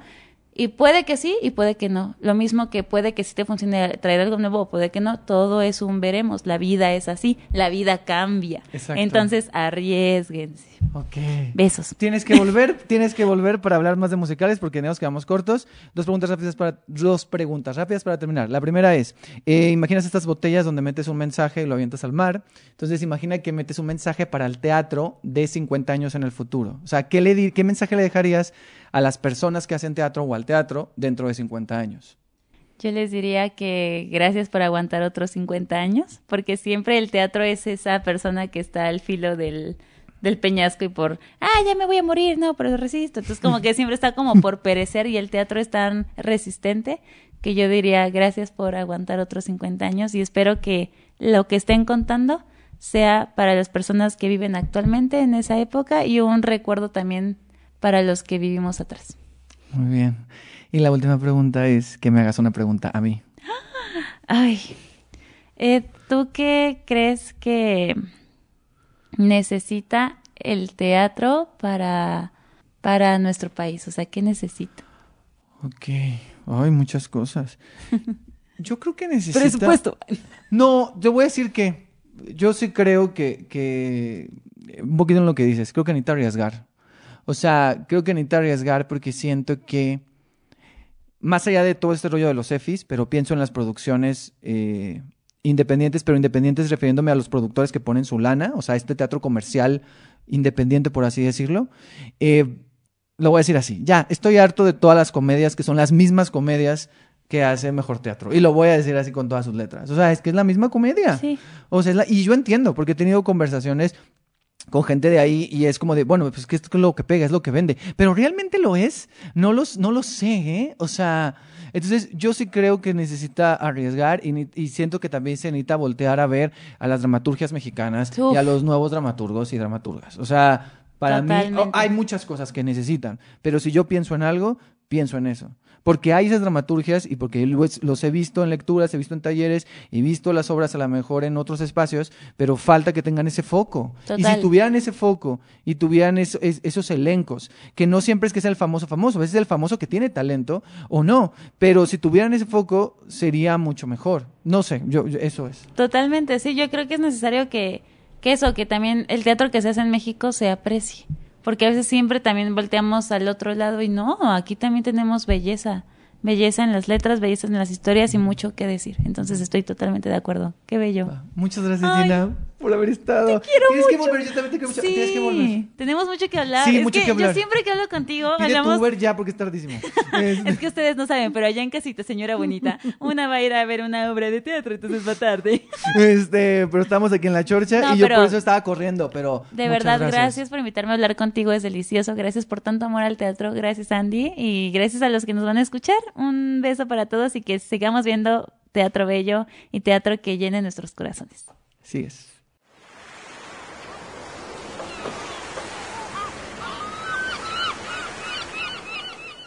Gracias a Gina por su tiempo, por sus palabras, por pasarse por la isla. Gina, muchas, muchas, muchas gracias. Fue una conversación muy bonita. Eh, hablamos como de muchas cosas y sentí también que te conocí un poco más porque había varias cosas que yo no sabía y siento que hace falta segunda parte. O sea, esto tiene que ver segunda. Eso yo sé que lo digo con varios, pero por ejemplo, aquí me dieron ganas de hablar más de musicales, más de esto último que le pregunté de la situación del teatro en México. Entonces sentí que faltó ahí como más, pero creo que lo que hablamos estuvo muy bien porque yo esta entrevista ya le había dicho hace varios meses así de, vas para el podcast, ¿eh? te invito al podcast y... Y ven y vamos a hablar de las meninas. Y después ya cuando se metió Mamá se fue a la luna, dije, ah, vamos a hablar de mi mamá se fue a la luna. Y, y de Broadway en casa. Entonces ya era una entrevista que ya, ya estaba ahí apalabrada desde hace tiempo y ya por fin pudo suceder. Entonces me dio mucho gusto que ya por fin sucediera. Y esta conversación la grabamos hace algunas semanas, por lo que ya solo quedan dos funciones de Las Meninas, Maximiliano y Carlota, Mártires del Imperio, que está hasta el 3 de agosto, hasta el jueves 3 de agosto, 8.45 Teatro Milán, pero no se preocupen porque el 17 ya comienza la nueva temporada, el nuevo capítulo dedicado a la revolución. Esta es exclusiva, ¿eh? no sé si ya lo hayan anunciado, pero si no, pues ya, ya, en exclusiva aquí por una isla llamada teatro. Y en cuanto mamá se fue a la luna, en la entrevista Gina menciona una extensión de temporada. Pues sí, se extendió todo agosto. Va a estar los miércoles de agosto a las 8, ahí también en un teatro. Pueden comprar los boletos en la página de un teatro, como mencioné. Y para estos momentos también Broadway en casa ya, ya tiene más contenido, entonces vayan a seguirles ahí en arroba Broadway en casa MX para que vean todo lo, lo que está haciendo ahí Gina y su equipo. Y antes de terminar, eh, quiero decir algo importante acerca de lo que dije de las comedias de mejor teatro. Eh, lo cual me parece que sí, la mayoría se parecen, no todas, pero sobre todo estas eh, producciones que han traído de Argentina, siento que tienen como cosas muy similares y como que siento que no aporta nada nuevo. Esa es mi opinión y si alguien piensa lo contrario, lo podemos discutir.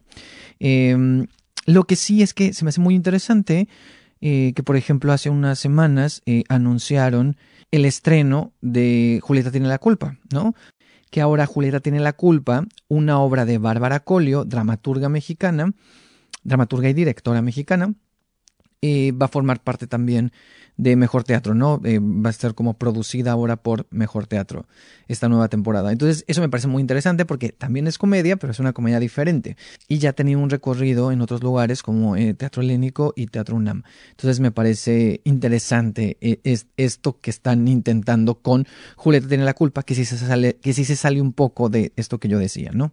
Recuerden que pueden seguirme en arroba teatro en Instagram y en Twitter y como arroba teatro en TikTok. Y recuerden que también pueden suscribirse a Ed Recomienda, el newsletter de Ed Reseña, donde cada semana hago tres recomendaciones de obras de teatro para ver el fin de semana o en la semana. Suscríbanse a edresena.substack.com. Substack es S-U-B-S-T-A-C-K. edresena.substack.com. Ahí les va a pedir un correo electrónico, lo ponen y cada semana les van a llegar mis recomendaciones. Así que esperan, vayan, vayan, suscríbanse. y ahora sí, después de tanto anuncio, es momento de despedirnos y dejar esta isla. Gracias por haber estado aquí.